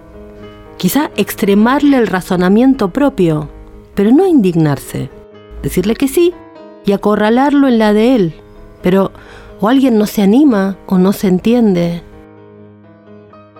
Y no, no me vengan con que el problema es sentir empatía porque no tiene nada que ver con esa palabra espantosa. Eso que se instaló. Primero porque detesto esa palabra, es autoayuda horrible. Segundo porque empatía no dice nada. Tercero, porque es hippie y yo hippie no soy. Es una palabra de la Nadal. Tampoco es la pavada del amor vence al odio. Todo eso de la empatía y el amor vence al odio es cosa, no sé, una especie de política silvestre, cuando no obsecuente. Hablemos en serio.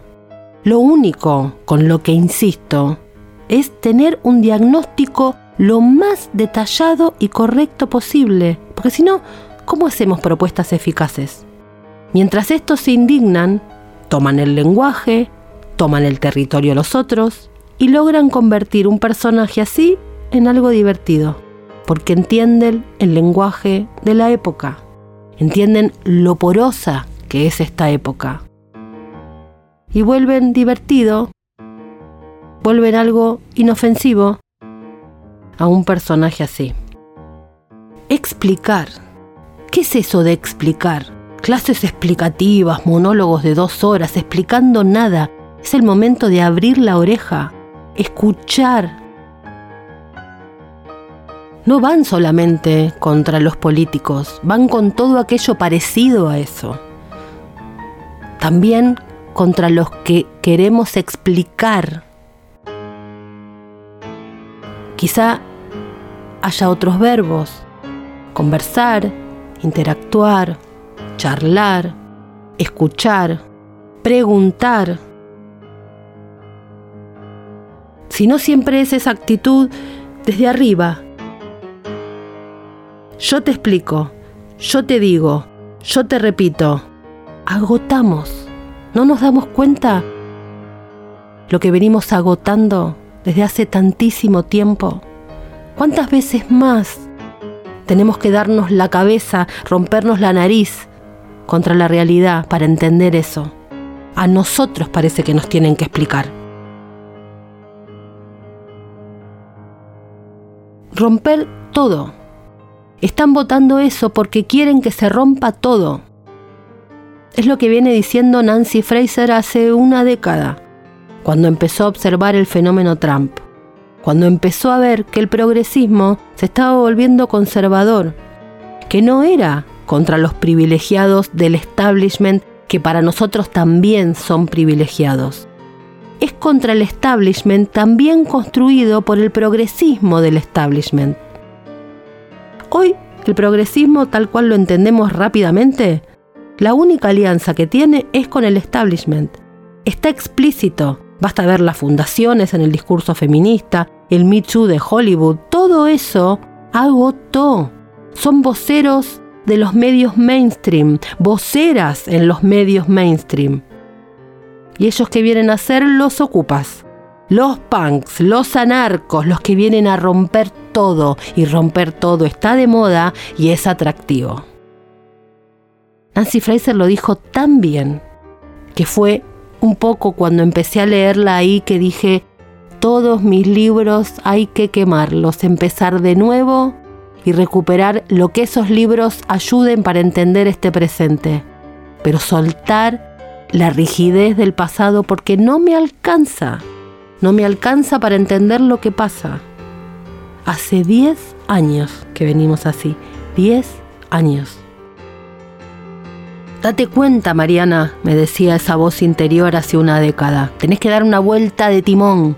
Fíjate, fíjate que no pasa más por los medios, está pasando en otro lugar, date cuenta. Yo había estudiado comunicación para entender dónde estaba el poder en la comunicación. En algunos tiempos fue el diario La Prensa. En otros momentos fue Clarín. En otros momentos los multimedios. Hoy el poder de la comunicación está en las plataformas. Crearon un lenguaje.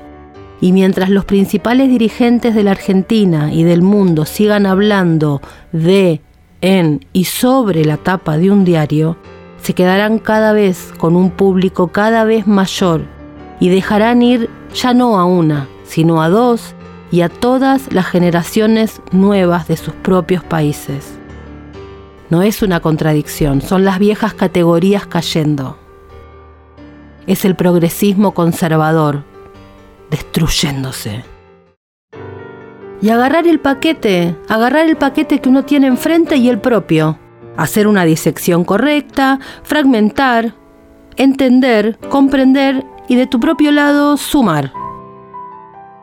A veces agota quedar a merced de un grupo de iluminados que quieren explicarnos, sobre todo que se digan peronistas.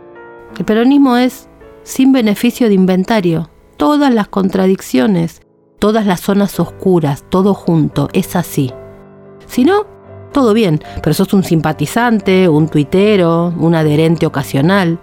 Pero si sos un militante, es todo junto. Entonces ahí empezar a ver cuáles son las pinceladas más importantes, cuál es la energía afectiva que uno tiene, cuál es la corriente eléctrica de energía política propia. Eso también es el peronismo.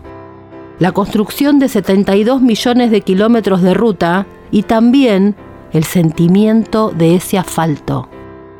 El sentimiento solo, sin Estado, no sirve, pero el Estado sin sentimiento es hablar de la nada, es hablar en abstracto, es que no te escuchen. Ese desenganche es el que hay que ir a ver por dónde empezó y reconstruir, reatar, si es que hay tiempo. Bajarse del caballo, bajarse de esa idea de que son los jóvenes Virgo, 30% de la población, de que es un fenómeno de cava, 30% de la población. ¿Y sabes qué?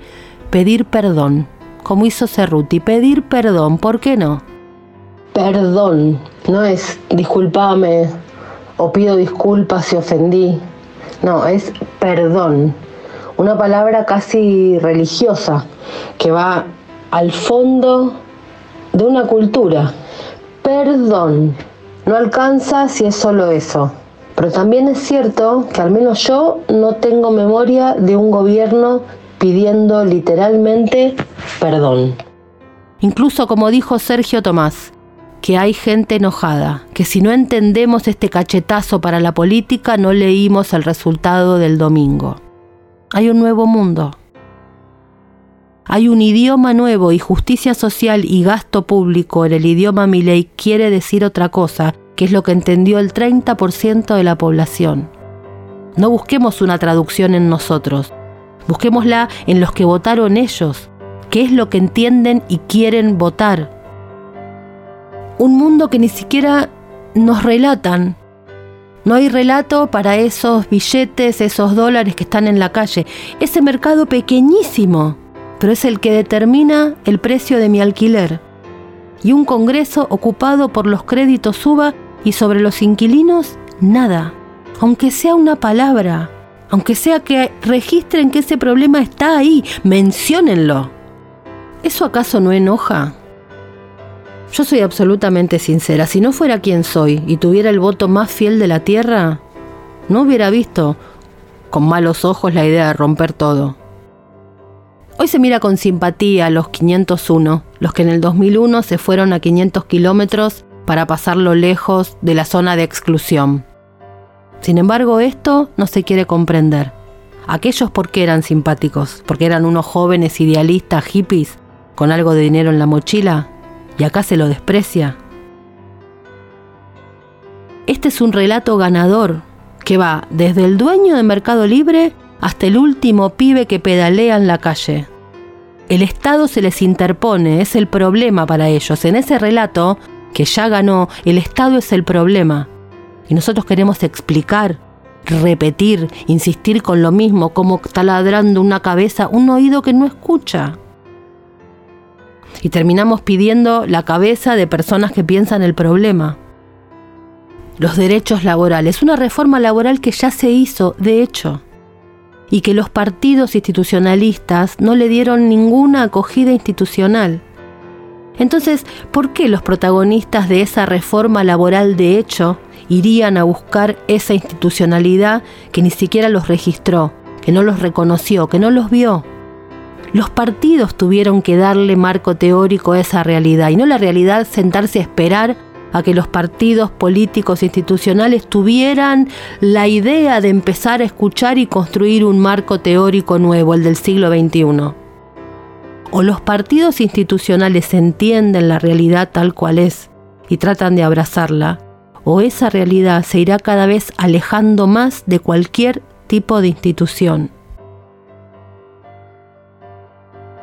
Me decía esta semana un funcionario más cercano a Cristina que Alberto, que bueno, habrá que refugiarse en el 10% que podamos construir hasta que pare todo y pase todo esto.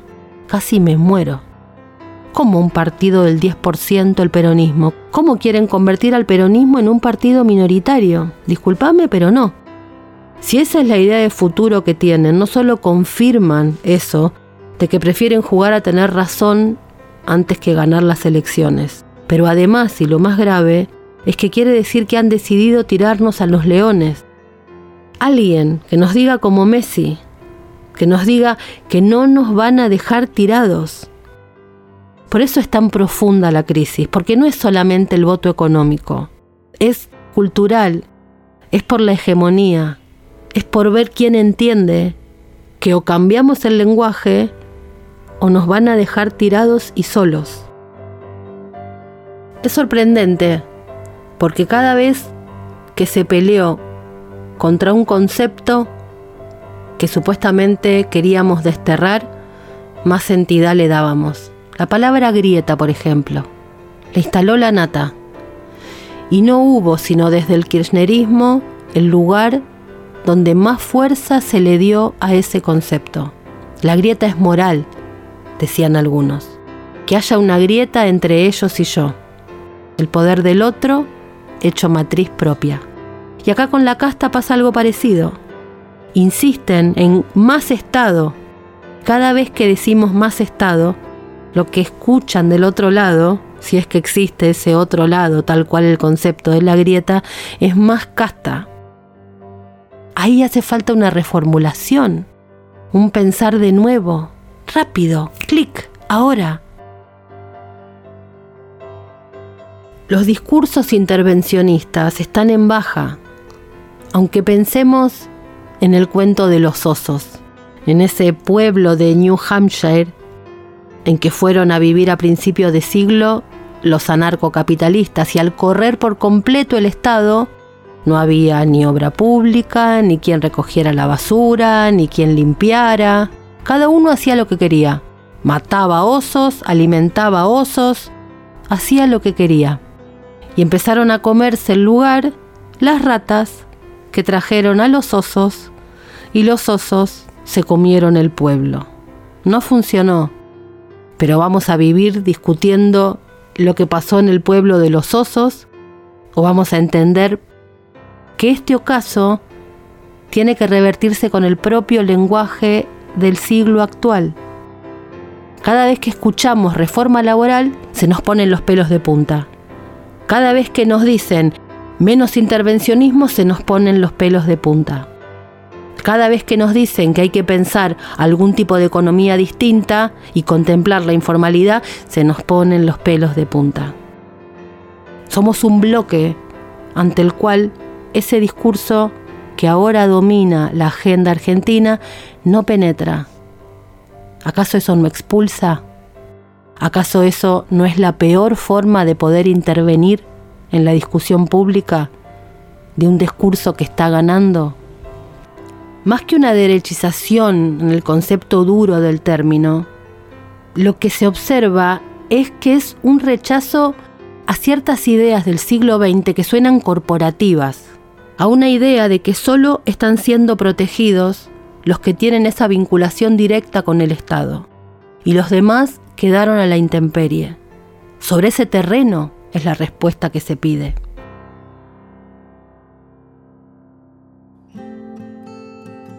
se han enojado mucho con un texto que se titula Ciegos frente al mar. En la revista Uganda salió publicado. Dice este texto, el concepto de casta no es un descubrimiento insólito. El rey estaba desnudo y todos podíamos verlo. Lo único que hizo Milley fue tal cual pasa en el cuento, animarse a decir lo que se callaba por decoro, pudor o conveniencia. Y una vez que el grito se escuchó, prendió como en pasto seco.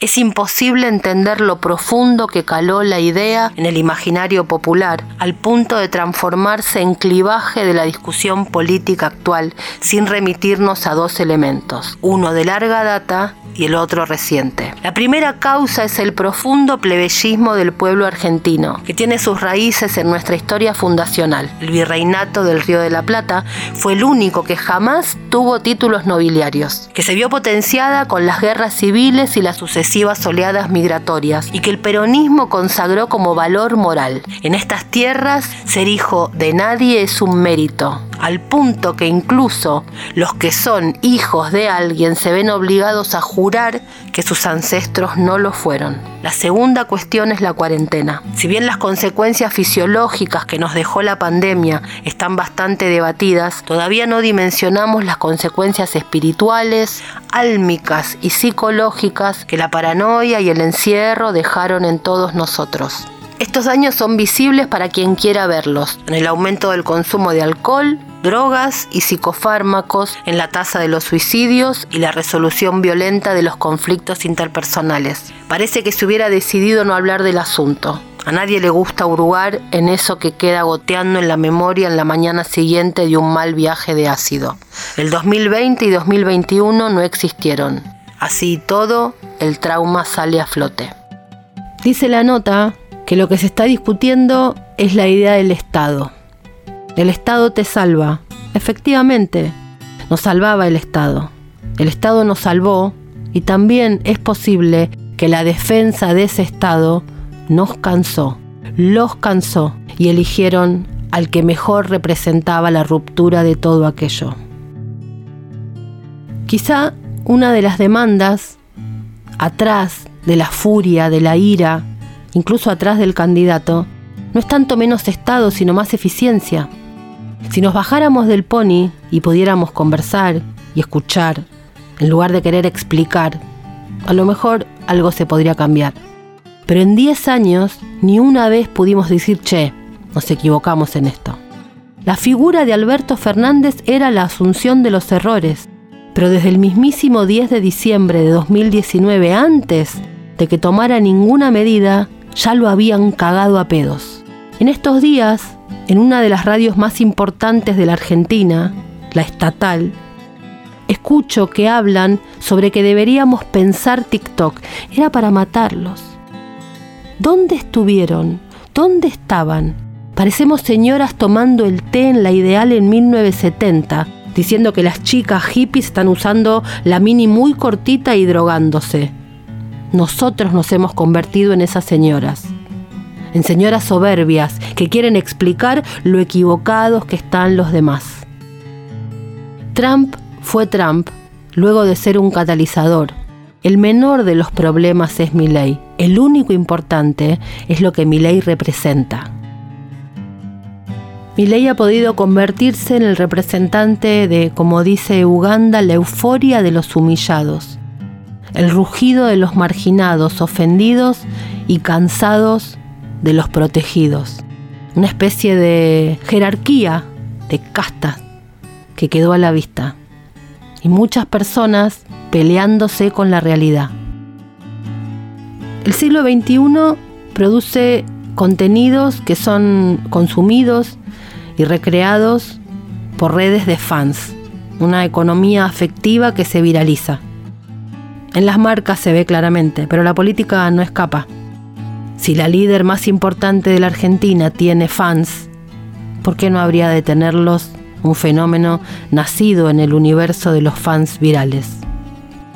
ley camina en ese mismo lugar en el que se han definido otros líderes como Trump, funciona en esa manera que ha inventado la alt-right, una sensibilidad transgresora, contracultural, que toma todos los insultos de los 60 para hacerlos propios y trabaja con el fandom. Me obsesiona entenderlos porque son los que trajeron una lógica nueva al siglo XXI. Son los que nos hicieron sacudir. Se enojan, como dije al principio con que uno se detenga tanto en esto. Ahora, ¿cómo intervenís si no conoces? ¿Cómo intervenís si estás a ciegas? ¿Te imaginas a Scaloni no conociendo al detalle al equipo contra el que va a jugar? Más Matías Manas y menos asesores de comunicación política come billeteras. Es lo que nos hace falta, porque mira dónde nos trajeron. El lunes, en uno de mis trabajos, un compañero me mostró un chat con un amigo. Me llamó la atención el modo en que esa persona escribía. Después de tantos años de docente es como que uno desarrolla un tercer ojo para darse cuenta cómo es la persona detrás de esa escritura. Se trataba de un amigo, de mi compañero, una persona de menos de 30 años, que era un seguidor de mi ley desde 2014, desde aquellos años en que me empecé a obsesionar con este proceso político en crecimiento en el mundo. Le pedí el número, me lo pasó, hicimos una entrevista. Una hora y media de entrevista, que viene a continuación. Le digo, apenas empieza la charla, que yo no estoy de acuerdo con él, que casi no voy a tener nada en común con su voto pero que lo que quiero es comprenderlo. Es la única forma que encuentro de desarmarlo. Así que acá les dejo la entrevista que hicimos con Manu Cuestas, un salteño de 29 años que cuenta su historia y habla pausado. Más concordia y menos muerte es la única opción que se me ocurre frente a un futuro cercano al que le tengo muchísimo miedo.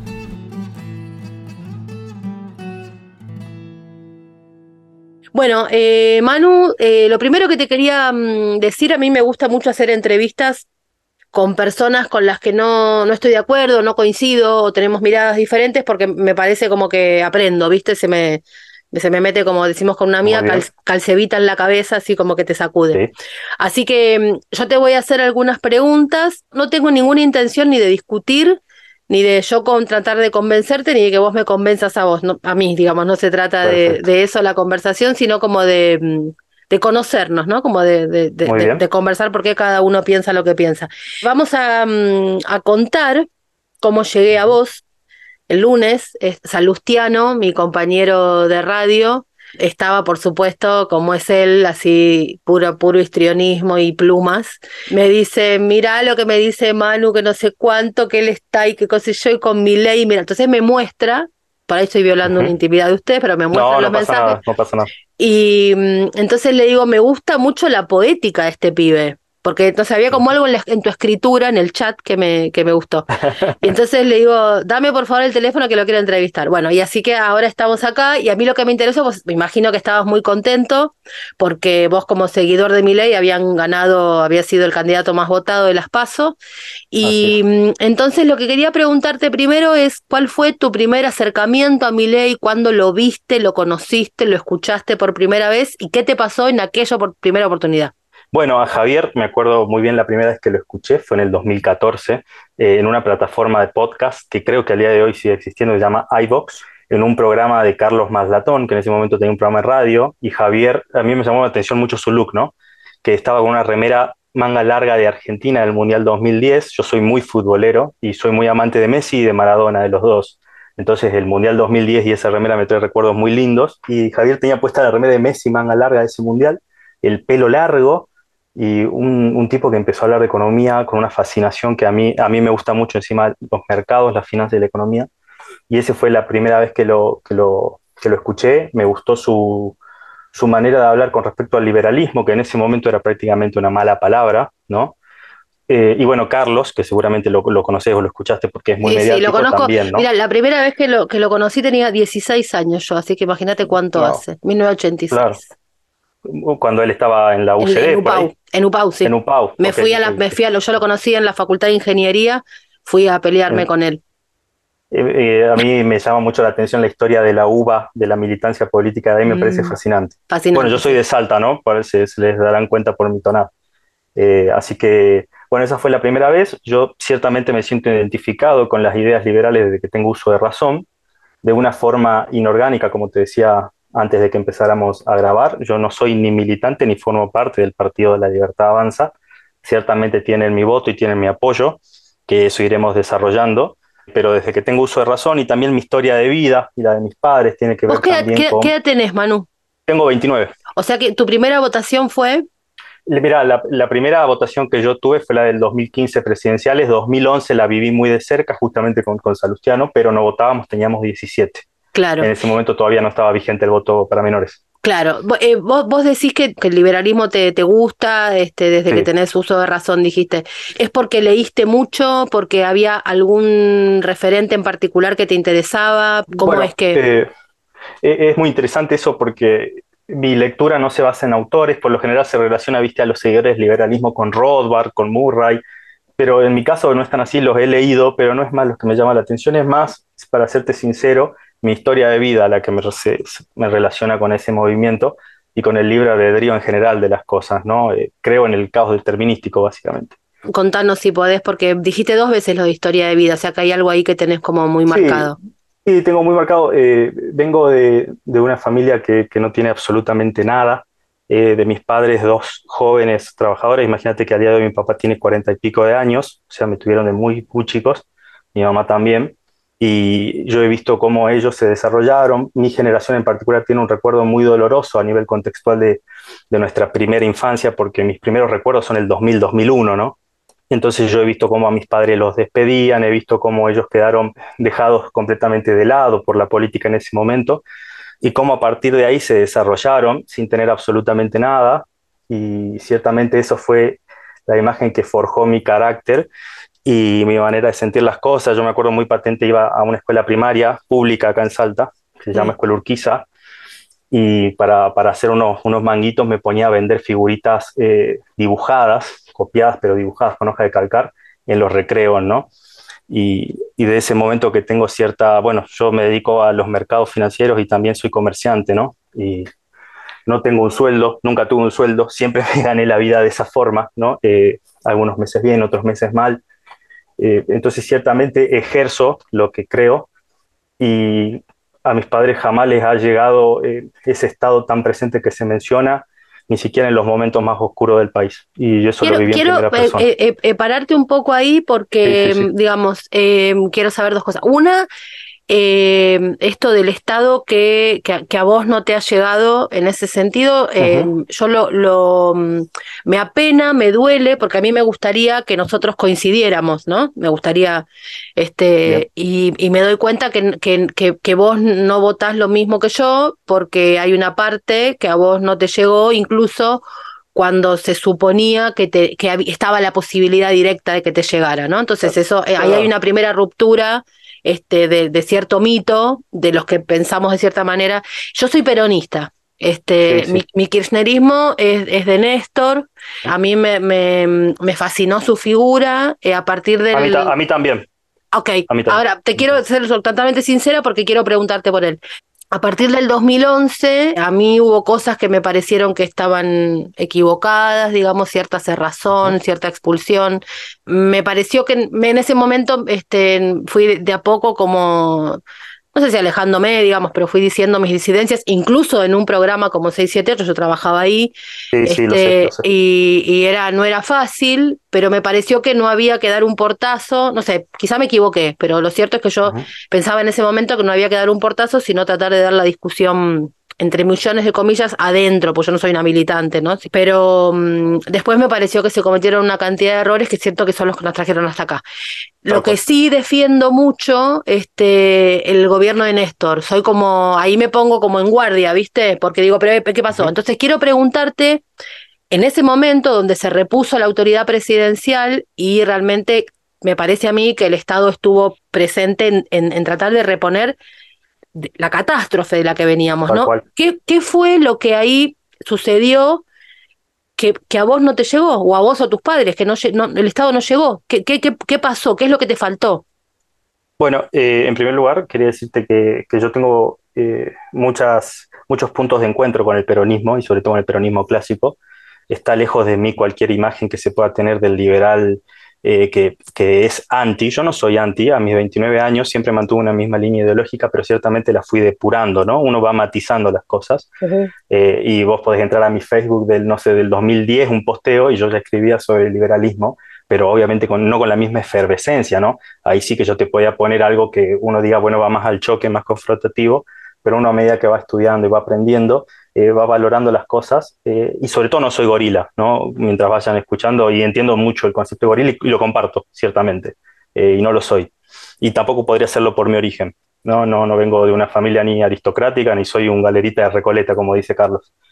Así que bueno, eh, coincido mucho, el gobierno de Néstor tiene muchas cosas positivas y las que tiene de negativas las comparte junto con Cristina, ¿no? Entonces eh, creo que ciertamente el gobierno que él reivindica del 2003 al 2007 eh, puso en orden muchas cosas. Ah, En el 2001 ¿no? surge el famoso que se vayan todos, que lo tenemos ahora también, ¿no? que Milei lo está capitalizando, y Néstor, que hasta ese momento era un personaje marginal que iba al balotaje con Carlos Saúl Menem, eh, logró capitalizar todo ese descontento, ¿no? Y, y logró eh, armar una estructura a partir de la nada y del caos que reinaba en ese momento imperante y las consignas que él utilizó. Eh, yo estoy, por ejemplo, muy en contra y muy enojado con el gobierno, para mí, criminal de Macri en cuanto al endeudamiento. No hay más que yo me dedico a las finanzas y entiendo de números, no hay cómo tapar lo que hicieron.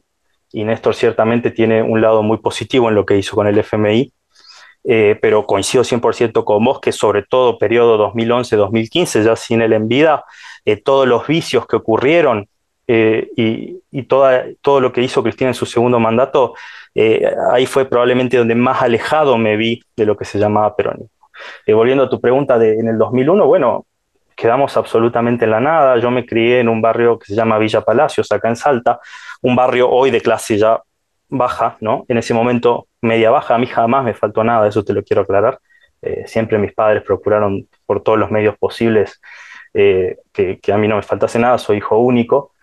Y en el 2001 eh, me acuerdo las escenas de ver gente haciendo cola para recibir un poquito de comida, esa fue la, lo, que, lo que me fue moldeando y también veía cómo para mí era un lujo que alguien se tomara un remis, por ejemplo.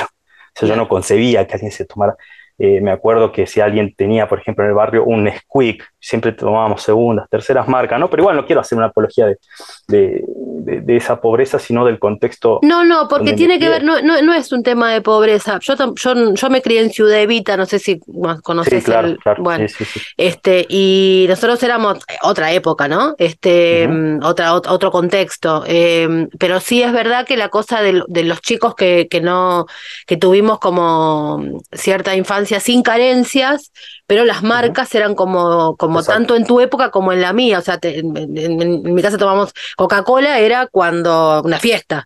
Era no había gaseosa, claro, claro. Ah, y si había, había una, ¿viste? Y, no, y tenía obvio. que durar toda la cena. Este, y eran esas cosas, eh, o sea que no es, no es pobreza, sino que es no, como no, otro tipo de consumo que te marca, te moldea la, la, la el pensamiento. Te hace tomar, eh, te hace tomar una, una conciencia una conciencia de clase que incluso la, la arraigas toda tu vida, ¿no? Sí, Jamás sí, sí. vas a sacar eh, eso de adentro tuyo y, y, te lleva a tener eh, una, una, conducta coherente. A mi padre lo despiden de su trabajo, por supuesto, en el 2001 entre, entre lágrimas. Eh, mi mamá que, había que, conseguido... que, ¿Trabajaba en una actividad privada o del Estado? Sí, sí, la historia de mi papá es, es la verdad que es para un libro. Mi papá es la verdad que es mi héroe. Eh, es una persona que no tiene ni la primaria terminada, y producto de haberme tenido a mí de tan joven, empezó a trabajar, a pesar de ser un tipo que, que no está formado, digamos, for, eh, de forma institucional, un hombre muy inteligente, eh, y, y, que él llegó a ser gerente eh, no, regional, perdón, en la zona de Cuyo, porque lo habían trasladado de, de Garbarino, una empresa que ahora ya no está, hasta hace sí, unos sí. años estaba. Y de un día al otro, en el 2001, chau, chau todos, obviamente, como, claro. como pasó y a todo esto la, no, no, dejaron acceder a las cajas de ahorro, lo que sabemos todos, ¿no? Eh, y mi madre, que también es una luchadora incansable, el único trabajo que consiguió por ese entonces era, si mal no recuerdo, tenía que tomarse un bondi a las 7 de la tarde y volvía como a las 2 de la mañana para ir a hacer una guardia en una escuela de música nocturna, ¿no? Era una cosa, digamos, un escenario tétrico. Mm. Eh, me acuerdo, eh, además, también por mi visión del dinero, no me acuerdo que a mi madre le pagaban con estos lunch on check, Sí. ¿no? No, no había plata. ¿no? Sí, no. Eh, que eso, eso, es, eso, eso me parece que es una de las cosas que muy positivas que hizo el, el kirchnerismo. De que este. De que es, eh, no, creo que fue durante el gobierno de Cristina el primero, me parece. Que fue cuando es, hubo la ley de que no se pagara con tickets canasta o lo que. Bueno, ah, creo que, creo que fue el primero. El primero de Cristina, me parece que sí. primero de Cristina, porque sí. fue una ley, una sí, ley sí. de los recaldes, sí. Sí, sí, sí. Eh, y bueno, y a partir de ahí mi padre, muchos años después, ¿no? nos empezó a ir bien, esa, esa historia de vida también es interesante mía. Yo pasé de, de, eso a que a mis padres le empecé a ir muy bien y empezar a viajar por el mundo. Conozco más de 40 países. Mira vos. eh, empecé a conocer muchas culturas, muchas cosas, a conocer el lado B, eh, pero ciertamente siempre tuvimos presente. ¿Qué, qué año estamos humildad. hablando? Eh, estamos hablando 2008-2009 ya el Ay, salto, te, el salto te, de que empiece a mejorar. Te, te, paro un poquito ahí, porque, sí. eh, digamos, yo, yo, yo no soy una... A mí me, a mí me alejó mucho del, del cristinismo eh, el pobrismo. Este... Okay. La, como, digamos, yo te cuento cosas mías, no porque sean relevantes, sino para que comprender como de do, desde dónde te quiero preguntar. Como estamos en una cosa de disidencia, eh, sí, sí. como que, ¿entendés? Como insisto, me crié en Ciudad Evita, entonces para mí el peronismo era lo aspiracional. Lo, digamos, casas robustas, con madera, claro. viste, buena calidad. Las famosas casas que, que describían sus monólogos de Adi Brieva. Los chalice, claro, los chalecitos californianos que Eva dijo, ¿por qué? Exacto. ¿Por qué los pobres van a tener, viste, exacto, exacto. monobloc? ¿Por qué no? Bueno, había, cada casa tenía un pino. Eh, para que los chicos tuviéramos la Navidad como, como, en las, como en las películas, digamos, la cosa, entonces esto de eh, como choripán, eh, cumpi, cumpi, tomo, ¿viste? No, o sea, no, entonces... Sí, ahí hubo, hubo, un vicio muy grande. Ahí hubo un vicio, que a mí, a mí por lo menos me alejó, pero eso ni siquiera es una, una, una perorata mía, sino simplemente que me generó como rechazo, ¿viste? Por supuesto que yo como choripán y me encanta hacer asado, pero la cultura del choripán es como parte de, es como no sé, también... No, pero eh, entiendo dónde vas. Mí me gusta comer pavo, qué sé yo, digamos. Em, entonces, pero así como eso, este, lo que te voy a preguntar no viene desde ese lugar, sino de una cosa un poquito más pensada, que esa cosa este, tan barata del pensamiento eh, ese si a vos te empieza a ir bien, supongo que vos, a mí me parece que vos sos un tipo, no te conozco, pero por cómo hablas, pareces un tipo formado, o sea, no una persona, una persona que, que, que, no grita y que se expresa así es porque tiene una reflexión profunda, me parece a mí, ¿viste? el que grita es porque, este, el que grita es porque no tiene mucho para, para el que insulta, grita y demás es porque no tiene mucha, mucho, mucha profundidad de pensamiento, me parece a mí. Em, y entonces, supongo que vos serás consciente de que si a vos te empieza a ir bien, a tus padres les empieza a ir mejor y pueden viajar y demás, como yo no pertenezco a la cultura pobrista, considero que hay mérito hay, hay crédito en el mérito personal del trabajo, de la formación, de ser, pero también obviamente que un contexto te empuja, porque en el 2001, por más que tuvieras mucho mérito, viste, tu, tu, padre era el mismo y era inteligente y sin embargo le fue mal, o sea, el contexto. Entonces, la pregunta, todo este rollo, pero la pregunta iba a esto. Si a vos te empieza a ir bien y a tu familia le empieza a ir bien después del gobierno de Néstor y en esos años, ¿por qué vos en ese momento no te hiciste kirchnerista o algo así. ¿Qué pasó? Em, ¿Por qué? Seguro, es muy, es muy interesante la pregunta. En primer lugar, sí, ya era consciente, era un niño, pero era consciente. Creo que el contexto es necesario, más bien no suficiente. Es decir, hay capacidades propias, sin embargo, hay conceptos que yo aborrezco. El de la meritocracia, que tanto se usó en el 2015-2019, me parecía nefasto. No siempre por mérito las personas están donde están hay veces que por falta de mérito incluso llegan a algunos lugares. Exacto. Por lo tanto, yo estoy en contra de eso. Obviamente que impulso el desarrollo personal, que las personas deben mejorar desde diferentes puntos de partida. Por supuesto. Pero tampoco yo dentro de, la, de los... No, la verdad, como verás, yo no me planteo si soy libertario, liberal. Lo que te digo es, no soy ANCAP, ¿no? el famoso anarcocapitalista, no lo soy, no estoy en contra del Estado en su totalidad. Estoy a favor de un Estado más bien chico y eficiente. Esa palabra para mí es fundamental eficiente estoy de acuerdo. y no de un Estado elefantiásico e ineficiente.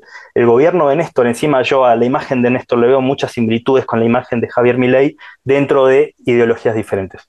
Pero a ellos los veo muy parecidos. A Néstor también se lo trataba de outsider, de marginal.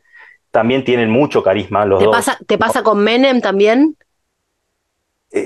Sí, eh, los liberales reivindican mucho a Menem y yo creo que también, a mí una de las cosas que yo más les critico al, al, segundo gobierno de Cristina, a Néstor también, es la corrupción y a todo lo que yo vi y por lo tanto me cuesta mucho a mí admirar el, gobierno de Menem. Entiendo okay. que era un caudillo del interior que, que venía, eh, pero ciertamente no, y, y, yo no tengo buenos, eh, como te digo, tengo recuerdos de mi familia muy sufrida durante los 90, ¿no? Entonces formo parte eh, yo entiendo que la gente ve esas casas de ladrillo dos pisos y dice el menemismo, bueno, pero yo vengo de una villa de monoblocks, ¿sí? ahí no había eso.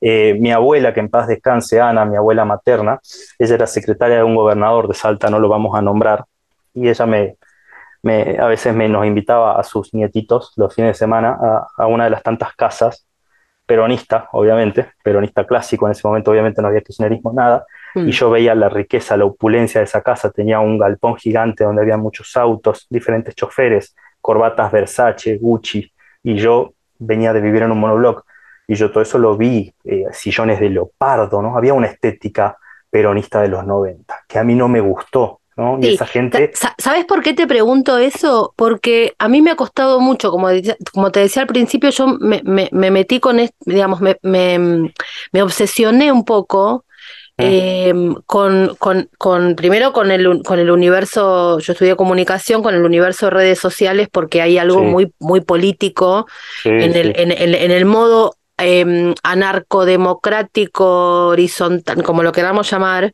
eh, que aparece ahí, que, es, que va tan de la mano de estas nuevas ideologías. Y digo nuevas porque no, por más que sean en algunos casos derechas radicales, no sé si es el caso de Milei o no, lo podemos charlar, pero digamos, no es la derecha ni a la derecha fascista, ni es la derecha No. neoliberal. No, Eh, no, para nada. Neoliberal lo que hablábamos recién. Exactamente, yo quería como esto, que me parece que está sugerido en la conversación, pero mm, me, me interesaba como esto que, que sucede ahí, que por eso a los peronistas nos cuesta tanto desarmar lo que ustedes están proponiendo. O sea, yo creo que la falencia grande del peronismo es que no ha sabido, porque creo que podríamos, pero caímos tanto en una cosa progre que nos cuesta, eh, o sea, lo, lo digo rápidamente, vos tendrías que estar conmigo, para decirlo. Sí, sí, no, ¿no? sí entiendo. Pero, eh, digamos, es- fue- yo entiendo que, que vos estés con mi ley es por una falencia mía, no porque yo sea relevante, sino porque quiero hacerme responsable. No, no hace, viste, la culpa no es del otro, también es de uno. Pero sí hay una acentuación ahí, que es lo que a mí más me, me, me obsesiona, y es que estas derechas en general no son neoliberales. No, no, no, para mí no. El concepto neoliberal, además, fue un concepto que el progresismo lo vició tanto que lo dejó carente de contenido y por lo tanto se vuelve difuso y el horizonte no se, lo, no se ve. Le dijeron tanto a todo neoliberal, le dijeron a Macri neoliberal, le dijeron a cualquiera que era distinto a neoliberal, que hoy en día cuando tienen que acusar a alguien que según este movimiento es realmente así, ya no pueden hacerlo porque ya está viciado. Es como Se, el cuento se de gastó la palabra. de- como el se cuento gastó de mucho el y, cuento de y los- no- y nunca, nunca tomaron ni siquiera conciencia de decir del otro lado, eh, hay gente que piensa que se está capacitando, que está estudiando, mientras ustedes repiten consignas de forma permanente como cassette. Y lo que más duele, creo, al peronismo en estos momentos es como decía el general, ¿no? Que el pueblo siempre tiene la razón y un 30% no se puede decir que solo oligarquía o unos pibitos, 30% son 7 millones y pico de votos. Exactamente. No, el, pueblo, el pueblo nunca se, el equivoca. El pueblo nunca, Nunca. se equivoca. Y o sea, el pueblo, el pueblo me- vota lo que vota y uno no se puede pelear con la realidad. En todo caso tiene que a mí, asumir el sopapo y decir, che, ¿qué pasó que esta gente no está conmigo? Exacto. Bueno, para mí lo que me parece es que encima a Milei, lejos de ser un voto castigo, a Milei lo están votando los pobres. Los pobres con ganas de salir adelante, porque también, y como vos decías, y yo coincido, acá no es el, el, el el planero, bueno, no, habrá quienes sí se conforman con eso, pero la gente quiere salir adelante y la gente se quiere sentir valiosa, tan valiosa como los hizo sentir el primer peronismo. Porque eso es lo que hizo Perón y que yo eso le valoro muchísimo. Yo, por ejemplo, una de las grandes disidencias que tengo con, con, con el liberalismo, con el propio Javier, es que cuando hablan de, de la Argentina de la bella época, del modelo agroexportador, ese modelo era muy desigual y el Total. peronismo vino a corregir eso. Y eso era no un, era un país para, es como si hiciéramos ahora un país para 10 millones de personas.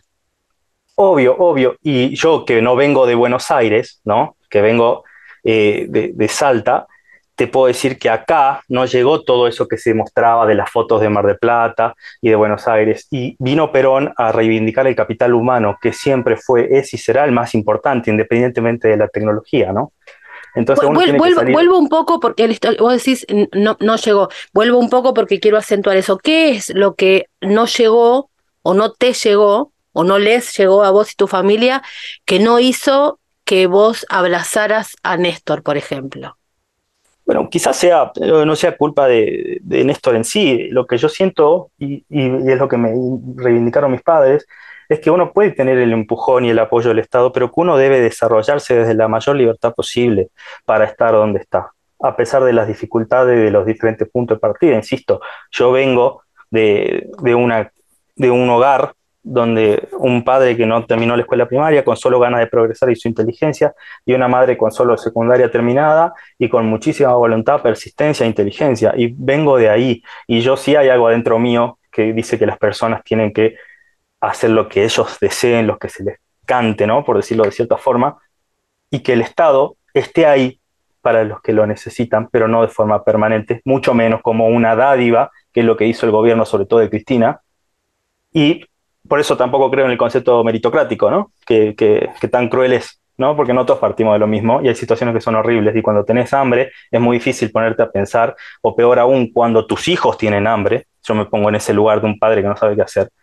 Eh, entonces, ciertamente reina bien eso y como yo tengo esto de, de, a mí me apasiona comprar y vender cosas todo el tiempo y entonces como siempre me la rebusqué de esa forma y desarrollé mi vida en base a mi propia libertad, siento que el Estado se tiene que meter lo menos posible siempre, en todo momento y lugar. Néstor, el primer gobierno de Néstor, yo no conozco toda su retórica, ojo, ¿no? Pero lo que yo vi es que él impulsó a que Argentina salga adelante, obviamente desde muy abajo, desde muy abajo, creo que no hubo punto de partida más difícil para él. No. Eh, y, y, ciertamente el gobierno 2003 al 2007 no tiene muchas críticas posibles, y las que tuvo las tuvo tiempo después cuando conocimos el tamaño y la magnitud de la corrupción que se gestó adentro de su gobierno, para su familia y lo que hizo Cristina luego. Entonces no me voy a abrazar a él, no tengo idolatría, tampoco la tengo por mi ley. Ojo, yo puedo estar contento, ahora yo jamás diría, eh, no sé, me lo voy a tatuar, no, viste, tatuar me lo quiero tatuar a Maradona y a Messi. Mm, Después no, y, y, no sé, a mis seres queridos. ¿Y No, vos no tengo- ¿cuándo, cuándo lo viste? Me decías en 2014, que fue esa mm, conversación que estaba en en, en Evox con, con Sí. Maslatón. A partir de ahí empecé a leer, a partir de ahí empecé a leerlo. No solo Ajá. libros, sino los papers. Él tiene muchísimos papers publicados, creo que más de 500, muy técnicos, eso sí, a mí me gusta mucho la economía. Y después lo conocí personalmente en el 2017, acá en Salta. Me pareció, ya él ya figuraba, era cierto mainstream, eh, estaba, qué sé yo, en Intratables, ponele, viste, esa clase de programas. Sí, yo lo conocí en el 2016 en el programa de Mauro Viale, porque Mauro me invitaba mucho en ese momento, no sé por qué, y mm, me daba como, te digo, soy franca, me daba como una cosa entre de morbo fascinación. Entonces yo decía, ¿por qué- por qué- claro, porque ¿por qué grita tan? A mí la gente que grita me pone muy mal. Sí, sí, es muy Eh, efervescente. Sí, y, y, y, viste como que digo, no, no, yo, a mí me gritan y yo cierro las orejas. Eh, Sí, sí, no, sí. no, viste, es como, entonces ahí, pero al mismo tiempo decía, y en un momento como que eh, me insultó, pero viste, en el, en el montón. eh, Y entonces lo miré, yo ni sabía ni quién era, te soy franca. Y Sí, no, en ese momento recién arrancaba. Recién arrancaba. Y, y entonces le dije, pero si vos ni sabés quién soy. Y, y- y como que, eh, eh, que, viste así, no, pero no sé qué, digo, pero si vos ni me conoces. Y ahí como que reculó, digamos, pero se ve que como yo no le grité, como que lo, de, lo, descon- lo desconcerté porque se suponía que eso seguía grito tras grito, viste, como, Sí, sí, sí, él, Eh, él es y- muy pasional. claro, sí. Creo que Ahora, está más moderado ahora, ¿no?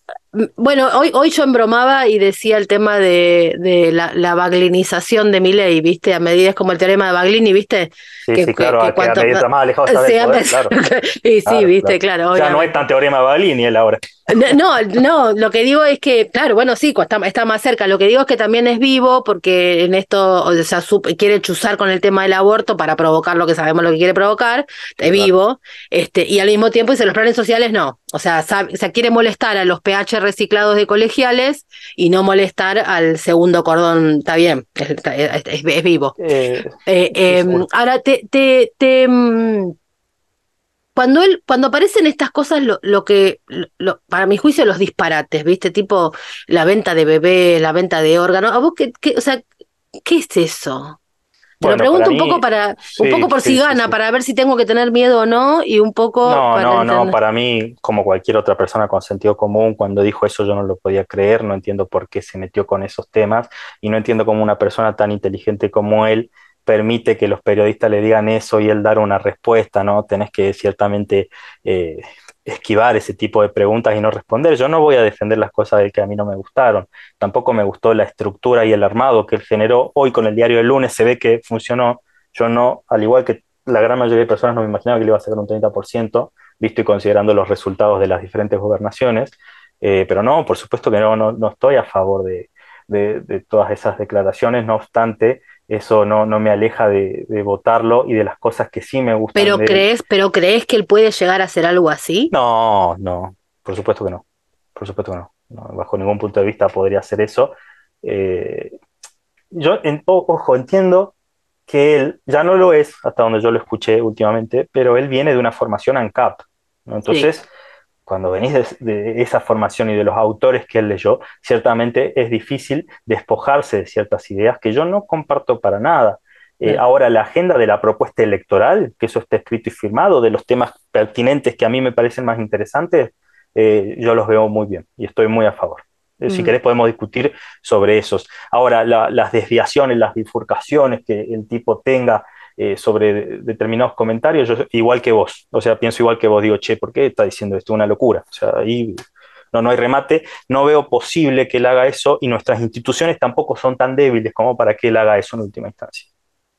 Mira, un poco, o sea, no, no me, no, no me, no me quiero meter en, en, en eso porque, porque me parece que en lo que vamos a caer es en que vos podés defender algunas ideas, yo voy a estar en contra y, mm, y vamos a gastar el tiempo tratando de convencernos mutuamente y quizás hasta elevamos la voz, con lo cual no, No, sé qué, no, qué- tranqui, qué- qué yo- ganamos, digamos, me parece que no. Lo que sí me- a mí me interesa es como el, como el, el perfil, digamos, ¿no? De, de, mm, de, de- de qué pasa con eso. Eh, y yo te soy franca, a mí, me, a mí me da un poco de miedo él. Por dos razones me da miedo.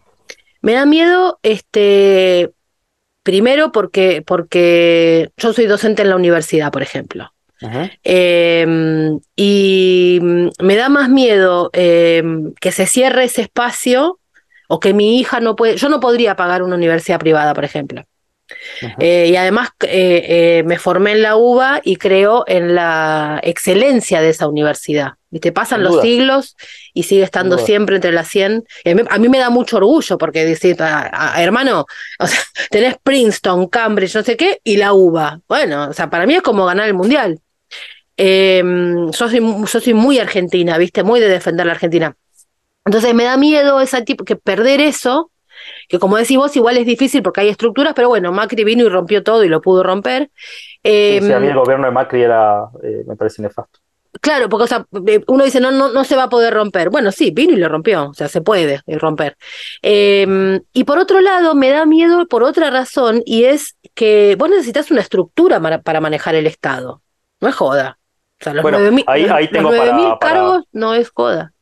No, no, no, no es una cosa sencilla, sin duda él, él comenta que tiene su estructura preparada, creo que también hay una parte de confiar en él. En su momento, también si uno se pone a investigar, de Néstor se decía lo mismo, ¿no? Un outsider, un marginal que solo tenía Santa Cruz y, y mira lo que hizo, ¿no? Y, lo estable que fue además. Eh, no obstante, sabrá él para sus adentros y sus allegados si realmente tienen esas personas. Para mí lo mejor, y por eso critico esto de la casta, la casta estaba bien hasta antes de que él sea político. Una vez que él es político, tendría que dejar eso de lado, porque él va a tener que generar alianzas y estar permanentemente en el arte de la negociación de la política. Yo prefiero mucho más la estructura del peronismo que la del radicalismo, por ejemplo. Entonces, espero que sea sensato desde ese punto de vista y genere consensos. Para mí eso es lo primordial en todos los ámbitos, ¿no? Con lo cual, Eh, eh, a mí, a mí que me fascina como lo vinculado con la comunicación. Vos, eh, lo que yo interpreto de lo que vos decís, corregime si está mal, eh, es que hay una cantidad de cosas, lo de los riñones, lo de vender bebés, lo de la casta, que son como, como, como alarmas, semáforos, como... No, no, no, no. Para mí no. Para mí son desvaríos. No, no, no, no. que- Quiero, quiero decir en el sentido de que son cosas para llamar la atención, pero que después, en los hechos concretos, es algo disparatado. Sí, totalmente. Y, y- y sumamente improbable que se lleve en práctica y que no lo va a hacer. No lo va a hacer. Eh, no va por ahí, no va por ahí, no lo va a hacer. No hay que tener eh, un- una posición demoníaca ante, ante el fenómeno Milley. No está bien hacerlo. Eh, y no está bien que nosotros como ciudadanos, con todo lo que nos hizo la política, y acá no veas partidos, es todo lo que nos vienen haciendo, eh, realmente eh, es como decirle una mancha más al tigre, porque el tipo no va a hacer eso, ¿no? Y no tiene forma, o conocemos las instituciones, y, pero además no lo quiere hacer, yo estoy seguro que no, fueron desvaríos, eh, ni siquiera le presté mucha atención a eso, y, y también te lo digo esto de ni siquiera presté mucha atención, porque la gente tampoco lo está haciendo. Es tal la, la magnitud de lo que está pasando o- hoy en día, bueno, no sé si, si después vos mencionas la fecha, hoy 15 de agosto, es terrible la situación. No, entiendo que estoy seguro que ya van a ir dos días en el que la culpa va a ser toda de, Javier Milei, pero la culpa antes era de otro y así sucesivamente. La política se tiene que hacer cargo del fenómeno Javier. Porque si él está donde está y si el pueblo lo ha apoyado y sobre todo si las clases bajas han migrado a apoyar a Javier Milei, es porque no estamos tomando conciencia de hasta dónde nos han llevado, ¿no? Yo tengo la hipótesis, pienso lo mismo desde hace mucho tiempo, por lo tanto lo pienso antes de la inflación del 120, 40%. Estos fenómenos, Trump, eh, Orban, Meloni, yo, podemos estar toda la noche mencionando, son algo mucho más profundo que una crisis económica. Sí, por supuesto. Por supuesto, una crisis moral también, Ok. sin dudas, sin dudas moral. Trump a mí es un fenómeno que me gusta, me gusta mucho, me parece mucho mejor presidente que Barack Obama y que Joe Biden. Eh, conozco mucho Estados Unidos, eh, voy prácticamente todos los años desde el 2009, eh, conozco diferentes zonas y conocí, pues que en el 2009 vi un Estados Unidos muy podrido, producto de la salida de la crisis subprime. Sí. Misma crisis que acá estuvimos completamente blindados, ¿no? Sobre todo por la gestión de Néstor Kirchner, ya no tanto por la de Cristina que... Sí, y por, la, y por la y por no, pero por la decisión de Vudú, ¿no? También eso, la decisión de, de, no quedar atados con las FJP y de nacionalizar ese tipo esa Bueno, y ahí también, ahí también Massa, ¿no? Metido en ese momento. ¿no? Sí, sí, sí, sí. Massa, Vudú, Cristina, esa decisión creo que nos blindó, sí. Sí, sí, que fue antes del quiebre Massa Cristina y por lo tanto Massa Vudú también, ¿no? Sí, eso fue en, eh, te digo cuando, fue en agosto del 2008. 2008, ah, sí, en ese periodo que se anunció al toque de la crisis de la 125. Hace, poco, hace poco leí una biografía de Massa, eh, eh, una biografía de Diego. la de, sí, la de Diego Genú, sí. Bien, muy buena, muy buena, creo que trata de ser bastante imparcial, ¿no? Sí, muy buena, muy buena. Sacó, ¿cómo se llama? Christian Sanz, algo así me parece ridícula, ¿no? No, no, no, bueno, ese es un operador, sí.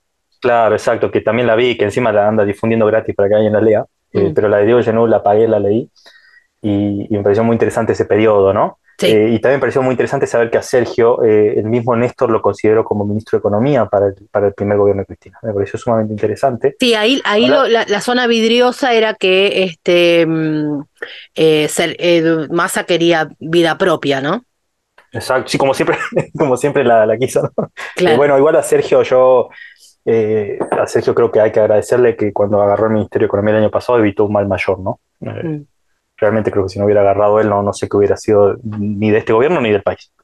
Así que si bien ahora la situación está como está. Sí, volvamos, volvamos. volvamos, Entonces, yo lo que mi, mi, mi, mi, hipótesis es esto de que es como menos económico y más, más profundo. Porque a veces uno dice, no, yo, digamos, discuto mucho con, con mis, mis zonas políticas eh, cercanas y, me enojo porque yo digo, si, si la respuesta fácil del cristinismo es para pegarle a Alberto que dice, ah, falta plata, el problema es económico, entonces esa misma respuesta tendrían que usarla para el 2015. Claro, claro, y esas consignas empiezan a sonar anacrónicas. Eh, claro, y contradictorias. Porque si vos decís, es, la economía, entonces Scioli perdió por Cristina. Y si, vos, y si dices, no, es, por los medios, bueno, entonces ahora también aplicaría, digamos, es como o lo simbólico o lo económico o las dos cosas, pero, pero en la misma frase, las dos cosas no, como, como cosa categórica. Para mí es lo humano. Por eso digo, entonces a mí yo, me, yo peleo en el sentido de que así Massa anduviera en un helicóptero y tirara dólares desde un helicóptero, a mí me parece que es eh, eh, más, más, profundo que eso, porque en el mundo viene siendo así hace una década. Sí, aunque bueno, viste como un péndulo, de cierta forma, ¿no? Eh, el, gobierno de Estados Unidos eligió a Trump en su momento, producto de las diferentes carencias del gobierno demócrata de Barack Obama, ¿no? que, que, nos queda muy alejado, nosotros no vamos a poner a analizar eso, y después volvió a elegir a Joe Biden, que había sido vicepresidente de Barack Obama, ¿no? Entonces sí, pero Biden, tuvo, pero Biden tuvo que tomar medidas que Obama no porque entendió también. O sea, sí, sí, aunque eh, yo creo que ahora el año que viene eh, lo liquidan nuevamente, ¿no? Bueno, por eso te digo. Lo que quiero decir es que, que, que, eh, Biden no hizo cosas y dijo cosas que Obama de ninguna manera, porque 50-50 terminó, para decirlo rápidamente. Sí, sí, claro. O sea, Trump perdió, pero bueno, pues está ahí. Bueno, yo creo que el fenómeno este de, de la whole right, digamos, alrededor del mundo, eh, que a mí no me gusta mucho, me parece agresivo, ¿no? Eh, porque tampoco se le dice extrema. Ayer lo escuchaba a Tenenbaum que decía, en un, en un mismo momento le nombró a Bregman y a Bregman le dijo izquierda y a Milley le dijo extrema ultraderecha. Sí, pero alt-right es, es, más generoso el nombre porque es derecha alternativa, no es extrema. Exacto, Yo, a mí me gusta el término por eso, porque es nueva derecha o derecha alternativa, que no, no, es ni fascismo ni neoliberalismo, es como una, una nueva, distinto. Sí, claro, ideas, ideas vinculadas a ese sector, pero bueno, creo que la gran mayoría de la población no se está planteando eso, solo los politizados. Claro. Pero yo creo que... Bueno, pero nosotros vivimos en un tupper, yo a mí me gusta el tupper también. Sí, no, y a mí también. Mm. Eh, eh, Javier no deja de mencionar, y eso no lo están diciendo, que para él es muy valioso el capital humano. Vuelvo a vincularlo ahí con el primer Perón Javier todo el tiempo lo menciona eso, entiendo que los medios no tomen nota, eh, por lo tanto, por ejemplo, vos eh, en un momento me, comentaste de, de, la educación, que sos docente. Javier no va a dejar de lado eso. Lo que él plantea es algo que el mundo ya forma parte y que ciertamente es exitoso en la mayoría de los países donde se aplica, que es el sistema de vouchers, que es básicamente que las subvenciones vayan a la demanda y no a la oferta, pero él tampoco está diciendo que va a cerrar la uva, no funciona así. Es eliminar los vicios y lo que yo te vuelvo a decir, la ineficiencia de las cosas, porque tenemos que hacer media culpa de hasta dónde hemos llegado con el estado elefantiásico, que la mayoría de las cosas o no funcionan bien o están completamente viciadas. Eh, yo veo que lo mismo la salud pública, él propone lo mismo, él no va a eliminar, no lo va a hacer. Eh, porque lo está diciendo además, y que si lo llegase a hacer en última instancia, supongamos que nos traiciona todo y que el tipo es un demente atroz, Argentina tiene instituciones que pueden blindar eso. O sea, hemos sobrevivido a cosas peores en última instancia si suponemos que el tipo realmente es un desquiciado psiquiátrico, politoxicómano, que va a agarrar y bueno, no, ¿sabes qué? Termina en la calle en tres meses, como dicen por ahí, si llegase a hacer eso. Porque ni yo, ni, ni los siete millones de personas que lo votamos somos estúpidos ni incoherentes. Yo, como te digo, vengo de la escuela primaria, toda, toda y toda, la secundaria se dice privada, pero después hice todo público y valoro mucho eso. Mi abuela era docente pública. Ahora me parece maravilloso que vos quieras subvencionar a la persona y que a través de ese voucher pueda elegir el nivel de educación que quiera, porque hoy en día tenemos que hacerme a culpa de la calidad educativa de los más jóvenes. Salvo que vos seas autodidacta o que vayas por la tuya como cuenta propista, la educación que te brindan las instituciones hoy por hoy es más bien básica. Entonces, si uno no se elige desarrollarse no, sé, cómo es en las provincias, no estoy de acuerdo con eso, igual no importa mi opinión. No, acá no tenemos nada, nada, nada similar a una uva. Claro. Acá tenés eh, una unza en Salta, que es muy buena en ciertas facultades, y el resto está completamente viciada y tomada además por ideologías. Ok. eso, eso es grave. te hago, te hago dos consultas de cosas que me parecen muy de este siglo. Una, tu, mm, eh, yo soy feminista, de, milité en el feminismo de que tengo 16 años em, y estoy a favor de la interrupción voluntaria del embarazo, eh, pero no tengo absolutamente nada que ver con este movimiento, la ola verde mainstream, nada, las, detesto, las detesto.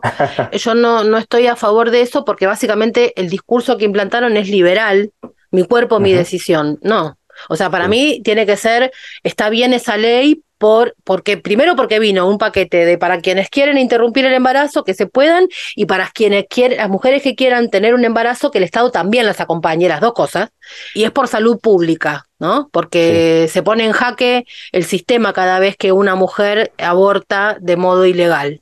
Entonces es por todas y por todos, no es por una chica de colegiales que tenga la decisión, no. Eh, es, eso te lo, te lo digo. Entonces desde ahí pregunto ¿Qué pasó con ese debate con los, los cercanos o los votantes de mi ley? Mi hipótesis es que eso generó un enojo muy grande en los varones, hubo una casa de brujas insoportable, se generalizó y eso generó mucho enojo. Con el debate del aborto, me estás diciendo, ¿no? Sí, como el mix, ¿no? Que es porque fue una especie de combo, ¿viste? Hamburguesas grandes, papas chicas, que venía, que era eh, abortos, todos los hombres son violadores, eh, mediático, eh, ¿viste? Todo ese paquete, para mí fue una época espantosa como feminista. Entonces quiero saber si ahí vos ves un engranaje de creo que sí, pero si vos ves ahí un engranaje, una parte de donde se solidificó el espacio Milei, o, o lo mío es puro rencor. No, no, bueno, Javier eh, ciertamente se expresa públicamente que está en contra del aborto, eh, del aborto financiado por el Estado, ¿no? Eso es lo que él critica y él dice que abiertamente que va a llamar un plebiscito, lo cual está bien. En última instancia que decida, entiendo que un plebiscito eh, nunca vivimos uno, ¿no? Creo por lo menos de mis 29 años. No, y según la, y con la Constitución no se pueden plebiscitar temas penales, con lo cual ahí si lo hace va a tener, si gana y lo hace va a tener un problema. Mm. Ok, ok. Yo no soy abogado, no estoy tan miscuido en el tema. Bueno, no sabía que no se podía. Si se puede. No, todo lo que es penal tiene que ser únicamente el Congreso. Ok, y que lo definan. Vos sabés que el aborto, que me acuerdo que en el 2020, mientras estábamos en pandemia, a mí lo que no me gustó de eso es una sola cosa. Yo soy comerciante, tengo empleados y me pareció terrible que lo metan mientras yo tenía mi negocio cerrado, mientras no sabía de qué vivir, no sabía cómo pagarle a la gente, no sabía cómo hacer, y mientras tenía a mi abuela sumamente enferma y no me dejaban verla y después no me dejaron velarla. Eh, por lo tanto, a mí, yo lo que en ese momento, lejos de querer meterme en el tema, yo decía, wow, con las cosas que nos están pasando a muchos ciudadanos, que se traiga a colación esto mientras estamos todos encerrados y mientras había que ver realmente cómo sacarla adelante y nos dejó el Estado, a, los comerciantes realmente nos dejó con una incertidumbre terrible, muchos fundieron y se quedaron en el camino, eh, que se hable, entonces a mí me generó cierto rechazo ese debate y no me meto, no me meto y me parece bien si lo quieren someter, entiendo los puntos a favor, entiendo los puntos en contra y vos sabés que me pasa lo mismo ahora ante un eventual gobierno de Javier Milei, van a haber otras urgencias y seguramente de parte del mismo va a ser dejado a un segundo plano esto que él propone del plebiscito y demás. No veo factible que ante la crisis que hay con el contexto y coyuntura que tenemos actualmente, el tipo asuma y se ponga a, hablar de eso o ver cómo soluciona eso. Yo tengo una amiga, eh, Lorena Álvarez, que ella dice siempre que lo que observa es que durante la cuarentena como que se enfatizó esta posición del Estado que, que vos observás como ineficiente y, estas falencias, en el sentido de que, digamos, como que lo que se percibió fue todos perdimos algo, desde dinero hasta personas, ¿no? O sea, todo y como que la política no perdió nada, como que eso fue lo que terminó de generar un, clima de desilusión. Sí, no, no solo, yo no, a mí ahí lo que no me gusta es que la historia de nadie quede sumergida en un todos, sino que cada particularidad realmente sea escuchada. La mía, la verdad que fue terrible, porque ahora que se habla de mi ley antiderechos y demás, los derechos no están hechos para ninguna excepcionalidad, ni siquiera la del 2020. Y a mí, yo voy a hablar de mi historia, me cortaron todos los derechos desde el día uno que inauguró la cuarentena, eh, con una incertidumbre total. Estuve un año con mis negocios cerrados, un año buscándomela como pude para mantener al día los sueldos a mis empleados y todos los costos que están allegados a mantener una empresa viva, a pesar de tenerla en estado vegetativo, porque sigue teniendo costos. Eh, me prohibieron el derecho de circular, me prohibieron el derecho a los que estaban estudiando de estudiar, y a mí en particular incluso el derecho de despedirme de mi abuela, que es algo que jamás, bajo ningún punto de vista, se lo voy a perdonar al gobierno de Alberto y de Cristina Fernández, jamás, jamás y jamás me voy a olvidar. Y mucha gente está igual. Ahí sí te creo que hay un voto bronca, me da exactamente igual que me lo justifiquen con la pandemia, no tiene justificación. Sacarme un derecho no tiene ninguna justificación y tampoco le tengo miedo, a mí me da gracia porque eh, hay ciertas personas que ahora eh, hablan de esto, de que mi ley los va a dejar sin esto, sin lo otro. Bueno, yo de, algunos realmente cuando me hacen enojar le contesto, bueno, mira, a mí tu gobierno me dejó sin todo eso y acá estoy, sobreviví y no me llegó ninguna ayuda, ni, ni, ni, IFE, ni nada. Yo te lo digo realmente que no tuve nada. Y si lo hubiera tenido, lo hubiera rechazado, porque soy una persona digna que cree en mi propia libertad, en mis propias condiciones y mi capacidad.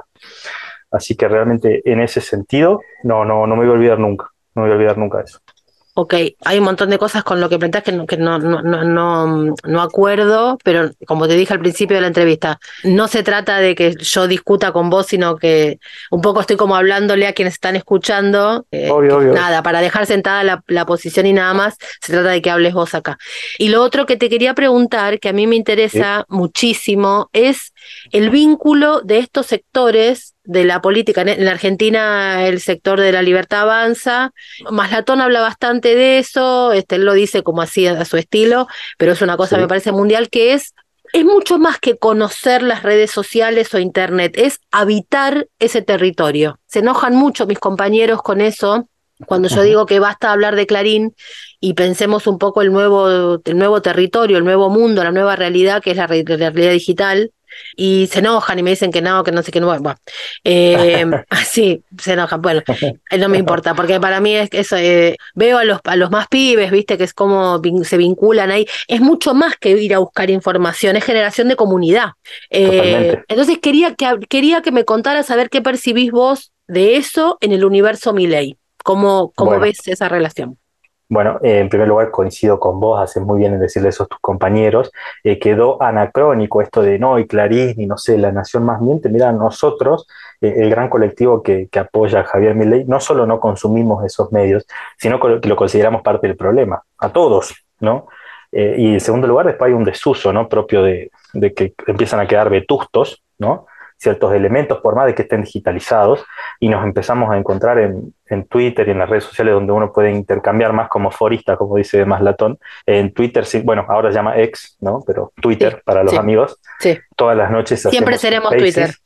Siempre seremos Twitter. Siempre seremos Twitter. Hacemos, hacemos spaces, ¿no? Que son encuentros eh, prácticamente radiales a la vieja usanza, y ahí empezamos a debatir, a charlar, a ponernos de acuerdo. Ahora todos nos pusimos de acuerdo para fiscalizar, Eh, si yo me lo recuerdo, ya hace muchos años, eh, de cierta forma, sí surgió la primavera árabe, ¿no? A través de Twitter, creo que Sí, empezaron a- exactamente, sí. a, a concentrarse, digamos, las fuerzas y las ideas. Y yo Sí, creo que ahí yo, también. pe- perdón, me te- tengo que opinar porque es mi tema, pero Sí, sí, mm, sí. es tan poderoso lo que, lo que pasó ahí que mm, eh, ahí se hizo, se convirtió en un, en un hecho político el iPhone. Ah, mirá, Eh, no sa- por- no sabía claro, porque en el 2007 sale el iPhone y, mm, y Twitter lo primero que hace es prepararse para estar en iPhone. Eh, vos. y en esos países se vuelve, eh, en los países árabes se vuelve un objeto político el iPhone, que era para poder Wow. decir lo que, lo que, lo que llamaban la primavera, que es algo mucho más conformado por Estados Unidos que una especie de Sí, claro, libertad claro, de los ciudadanos, ¿no? Bueno, Es un término más occidental. Exactamente, bien Sí, sí, sí. estadounidense para derrocar eh, países donde había petróleo, pero ese, entre comillas, pequeño gesto del iPhone como, como aparato de, de la política es lo que después, como boomerang, vuelve con TikTok desde China, porque TikTok lo que hace es fabrica los, eh, China fabrica los iPhones, ¿no? Se fabrican allá. Claro. Entonces lo que ellos establecen es que la aplicación TikTok funcione mejor en iPhone. ¿Para qué? Para una especie de caballo de Troya, ¿viste? Bueno, vamos a conquistar a través de redes sociales el mercado occidental. ¿Cómo? Siendo una aplicación que se luce más en iPhone que en Android.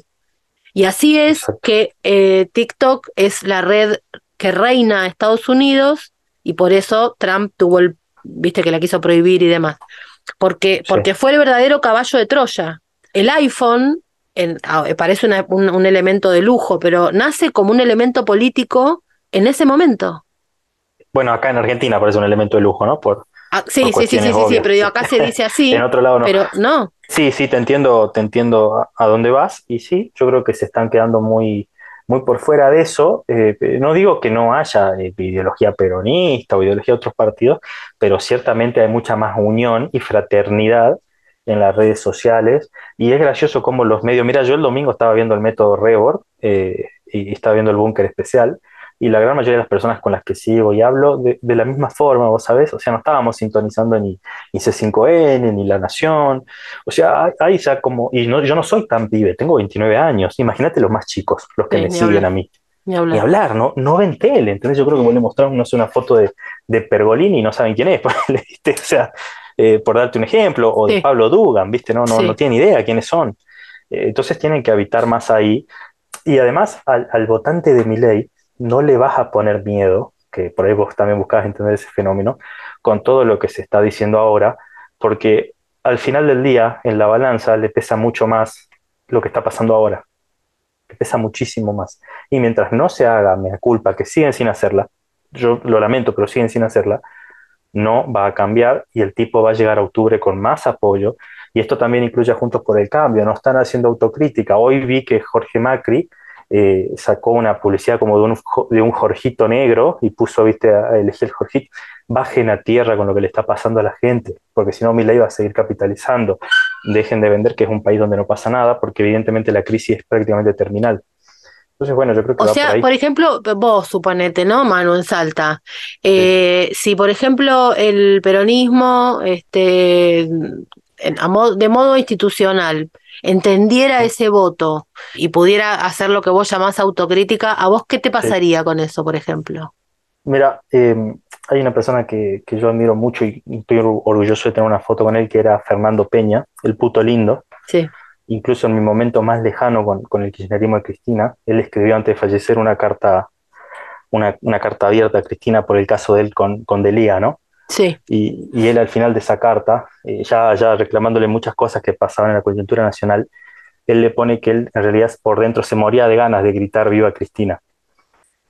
Y, y a mí me pasa lo mismo. Si se llegaran a dar las condiciones, si yo llegara a ver el modelo de país que tengo en mi cabeza, que en gran parte es el que propone Javier Milei, y se llevara a cabo por un peronista, yo no tengo un problema en última instancia de gritar viva Perón si llegara el caso de eso. No tengo un problema con la ideología. Para mí esto no es Boca River.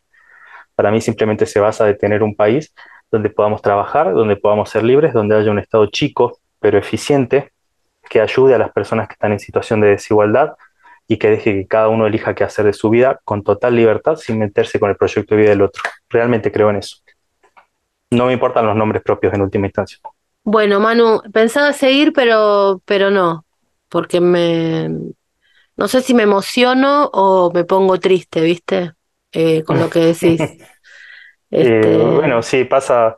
porque las- me, a, mí me, a, mí me, misma a mí moneda. me parece que, que un gesto o de la política durante la cuarentena o de ciertos dirigentes del kirchnerismo después del 2015 hubieran sanado muchas heridas, ¿viste? Yo realmente creo eso. Una palabra. A mí me parece que se le, o sea, se habla mucho de los medios, pero se da po- poca relevancia a la palabra. Claro, vos- Eh, vos decís que deberían haber eh, eh, que, que Algo, ciertas- ¿no es cierto? Si, si, de- si del 54%, eh, Claro, del 2011. claro, digamos, Sí. no, y no es Cristina, porque ella también perdió en el 2017, entonces, digamos, Sí, claro. Eh, y 2013 con Sergio. y 2000, claro, entonces digo, si, si, si, si del 2011, así del 54%, pasamos todos, porque tampoco voy a caerle a ella, o sea, me parece que hay una responsabilidad conjunta. Eh, si, si no, no, no pasaron, viste, ocho años y no hay una palabra decir, che, me cayó la ficha, entendí. Este, Bueno, de ella, de ella nunca lo hubo, ¿no? Eh, no hubo crítica de ese periodo. Que yo creo que en última No. instancia, ella es una mujer brillante, es una mujer brillante y lo sabe. No entiendo por qué no lo hizo, tampoco lo entiendo. En última instancia no, no, no entiendo. Y tampoco entiendo por qué se quiere ella retirarse con ese número, con el 54, que estoy seguro que lo tiene muy presente, pero que sabe que ya no le pertenece. Pero no se anima a demostrarlo o corroborarlo en las urnas. Está bien si no lo quiere hacer pero ella sabe en el fondo que ya no están más. Y yo creo que lo que más le puede llegar a doler, y que es lo que a mí me emociona, es que eh, los votantes de Milei no son los ricos. A mí no me interesan los ricos. No, no, nunca me interesó pertenecer, no me interesa eh, ese sector, no me interesa el doble apellido. A mí lo que me emociona es ver a los Rappi diciendo aguante Milei. Eso es increíble, porque es gente que busca salir adelante aunque gane dos mangos, pero laburan de lunes a lunes. Es gente que no se plantea si hay feriados o no, si hay una patronal que los está, eh, viste, subyugando o no. Es gente que quiere salir adelante. Y así son los grandes sectores marginales. No es todo planes y, y que viven tranquilo, no, la gran mayoría no vive tranquilo y quieren progresar y salir adelante y ya no lo está capitalizando el peronismo. Y Cristina está muriendo en eso, muriendo políticamente, por supuesto, ¿no? Sí, sí, sí. Eh, no sé por qué, no, no tengo una respuesta a, a tu planteo, me pregunto lo mismo. Sí, a mí me, me resulta do- doloroso porque me parece que mm, yo estoy convencida que una, una palabra, ¿viste cuando te reconcilias con, con alguien de tu familia en una Navidad? Sí, Que es como que apenas te reconcilias, te olvidas de todo lo que pasó, ¿viste? No sé si te pasó alguna vez como, bueno, mira, me pasó con, con Salustiano, eh, estábamos discutiendo, justamente él me hablaba del aborto. Eh, yo en ese momento todavía no le había contado que mi abuela estaba muy enferma en, en ese periodo de, de la cuarentena. Y vos sabes que, que le puse, mira, amigo, no te van a discutir, y le mandé una foto que estaba en, en la terapia intensiva. Y viste, ahí me puso, olvídate todo lo que te acabo de poner, te amo con el alma, sos mi hermano, eh, estamos juntos y, y- y al fin y al cabo e- esa es la misma palabra que necesita dar la política, ¿viste? Por un rato decir, mira, dejo la ideología de lado, dejo incluso toda la discusión y nos concentremos en los problemas que hay. Hoy, sin ir más lejos, creo que es un día que, que es muy desestabilizador para todo, ¿no? Lo- lo- la situación económica no da más, no me interesa de quién sea la culpa, pero sigue sin haber una palabra al pueblo, sigue sin haber una palabra de, che, estamos trabajando realmente para solucionar esto y ver qué hacemos. Y tampoco lo, lo hace Juntos por el Cambio, ¿no? La crítica es por igual. Y bueno, eh, eh, con este escenario es difícil que, que, que por más campaña del miedo que se haga y, y, eh, Javier Milei no capitalice eso, ¿no? Yo creo que hoy 15 de agosto No, y aparte, viste, esta lógica que también a mí me, me exaspera, ¿viste? hay que explicarle, que, que no hay nada que explicar, al revés, hay que escuchar. Claro, o sea, viste, claro, ninguna clase magistral, es, escucha magistral, no clase magistral. Y da bronca porque viene de lejos, viste, ya pasa, pasó en... Bueno, a mí me parece, por ejemplo, que el ejemplo de Lula, Sí. después de Bolsonaro, eh, Lula cuando Sí, sale de la cárcel, lo primero que hace es ir a recorrer iglesia por iglesia, vos viste lo que es el, el evangelismo en Brasil, ¿no? Claro, claro, y, claro. y sale a recorrer iglesia por iglesia a reconciliarse con, con los curas evangelistas que el PT se había peleado por entrar en esta discusión de polarización. Eh, Y el tipo fue y hizo la alianza, viste, todos adentro. Es medio que a mí, yo soy muy fan del, del Papa Francisco, viste. O sea, todos adentro. Sí, El yo- peronismo es así también. Pero por eso te digo, por eso te digo que a mí me duele en el alma que vos decís una palabra cristiana, pero no en el sentido religioso, una palabra cristiana desde la humanidad, decir, loco, metimos la pata en esto, ¿no? La pifiamos acá, vengo a convocar, ¿no? O sea, no sé, viste, el- un video del Papa no sé si lo viste en Star Plus, que habla con todos los pibes, que, que eso, eso, él hace una, una, una charla abierta con, eh, no sé, una chica que es una prostituta, otra que es eh, una militante eh, de, por, la, por la interrupción del embarazo, otra chica que es este, lesbiana, eh, un pibe que fue abusado por la iglesia, o sea, todo lo que a la iglesia le hace ruido y con, de todo el mundo y se junta y le dicen cosas y él alguna está de acuerdo, otra no. Pero viste, cruzar el río Bravo, ¿no? Como romper el negocio de la grieta que tanta gente se hizo tan, tan, tan millonaria con eso. eh, y, y, y conversar. Entonces yo digo, eso, eso tendría, a mi juicio, eso tendría que hacer el peronismo. Tender una mano, conversar, escuchar. Yo creo que en última instancia es, eh, es decirle a la gente que, que es valiosa, a la gente que vale y que no es solo un intercambio de te doy tanto por un voto, que eso ya pasó. Eh, a mí lo que realmente le valoro al, al- al concepto clásico de peronismo y encima a, la- a lo que llegó a la práctica, ¿no? Mientras, mientras Juan Domingo estuvo vivo, es eso, es el comunicarle a las personas que son valiosas y, y yo lo lamento para, para gente que no lo entiende, pero es lo que está comunicándole Javier Milei a la gente, ¿no? No por nada lo vota el 30%. Lo que él les está diciendo es que son valiosos y que pueden salir adelante, que es motivo suficiente como para que Javier Milei eh, les robe el concepto de dignidad que el resto no está, no está sabiendo comunicar y tampoco tiene, porque eh, ¿cómo puede venir un tipo como Larreta, que sabemos todo que es mega millonario, que su familia vive hace no sé cuántos años en el Estado, a querer decirme a mí que es trabajar, trabajar y trabajar? Cuando sabemos que eso sale de cuatro focus group que hicieron, de no sé cuántas agencias de marketing, y así les fue también. Eh, en cuanto a Sergio, eh, que te quería analizar también un poco ese panorama para que entiendas, ¿no? En cuanto a Sergio, a ver, el tipo está todos los días salvando papas y viendo qué hace.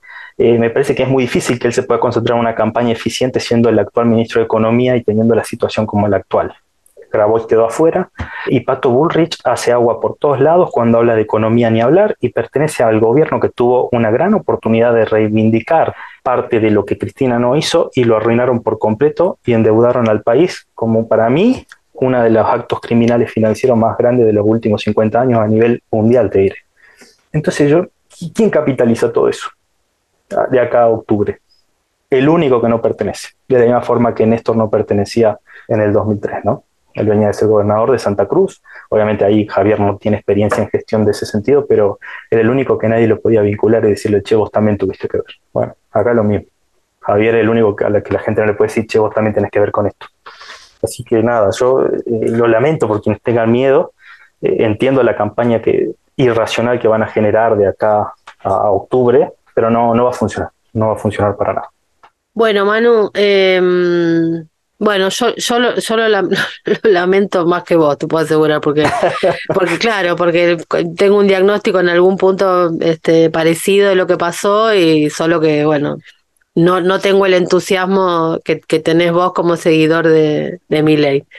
bueno, espero que nos encontremos en otras circunstancias. Un placerazo conversar Igualmente, con vos, igualmente. ¿eh? Mm, De verdad. Igualmente, eh, sie- siempre, siempre dispuesto y, y también para que quienes escuchen puedan ver que, que no todo es esa imagen demoníaca de él y de sus seguidores, ¿no? Y que hay, tenemos muchos puntos de encuentro y que es mucho mejor también eh, renovarnos en, en la duda y en la disidencia. Yo no lo veo como algo malo la disidencia, para nada, lo veo hasta como un acto democrático. Sí, seguro, sí, eso sí, eso sí, eso seguro que sí. Fue una realización de La Patriada Producciones.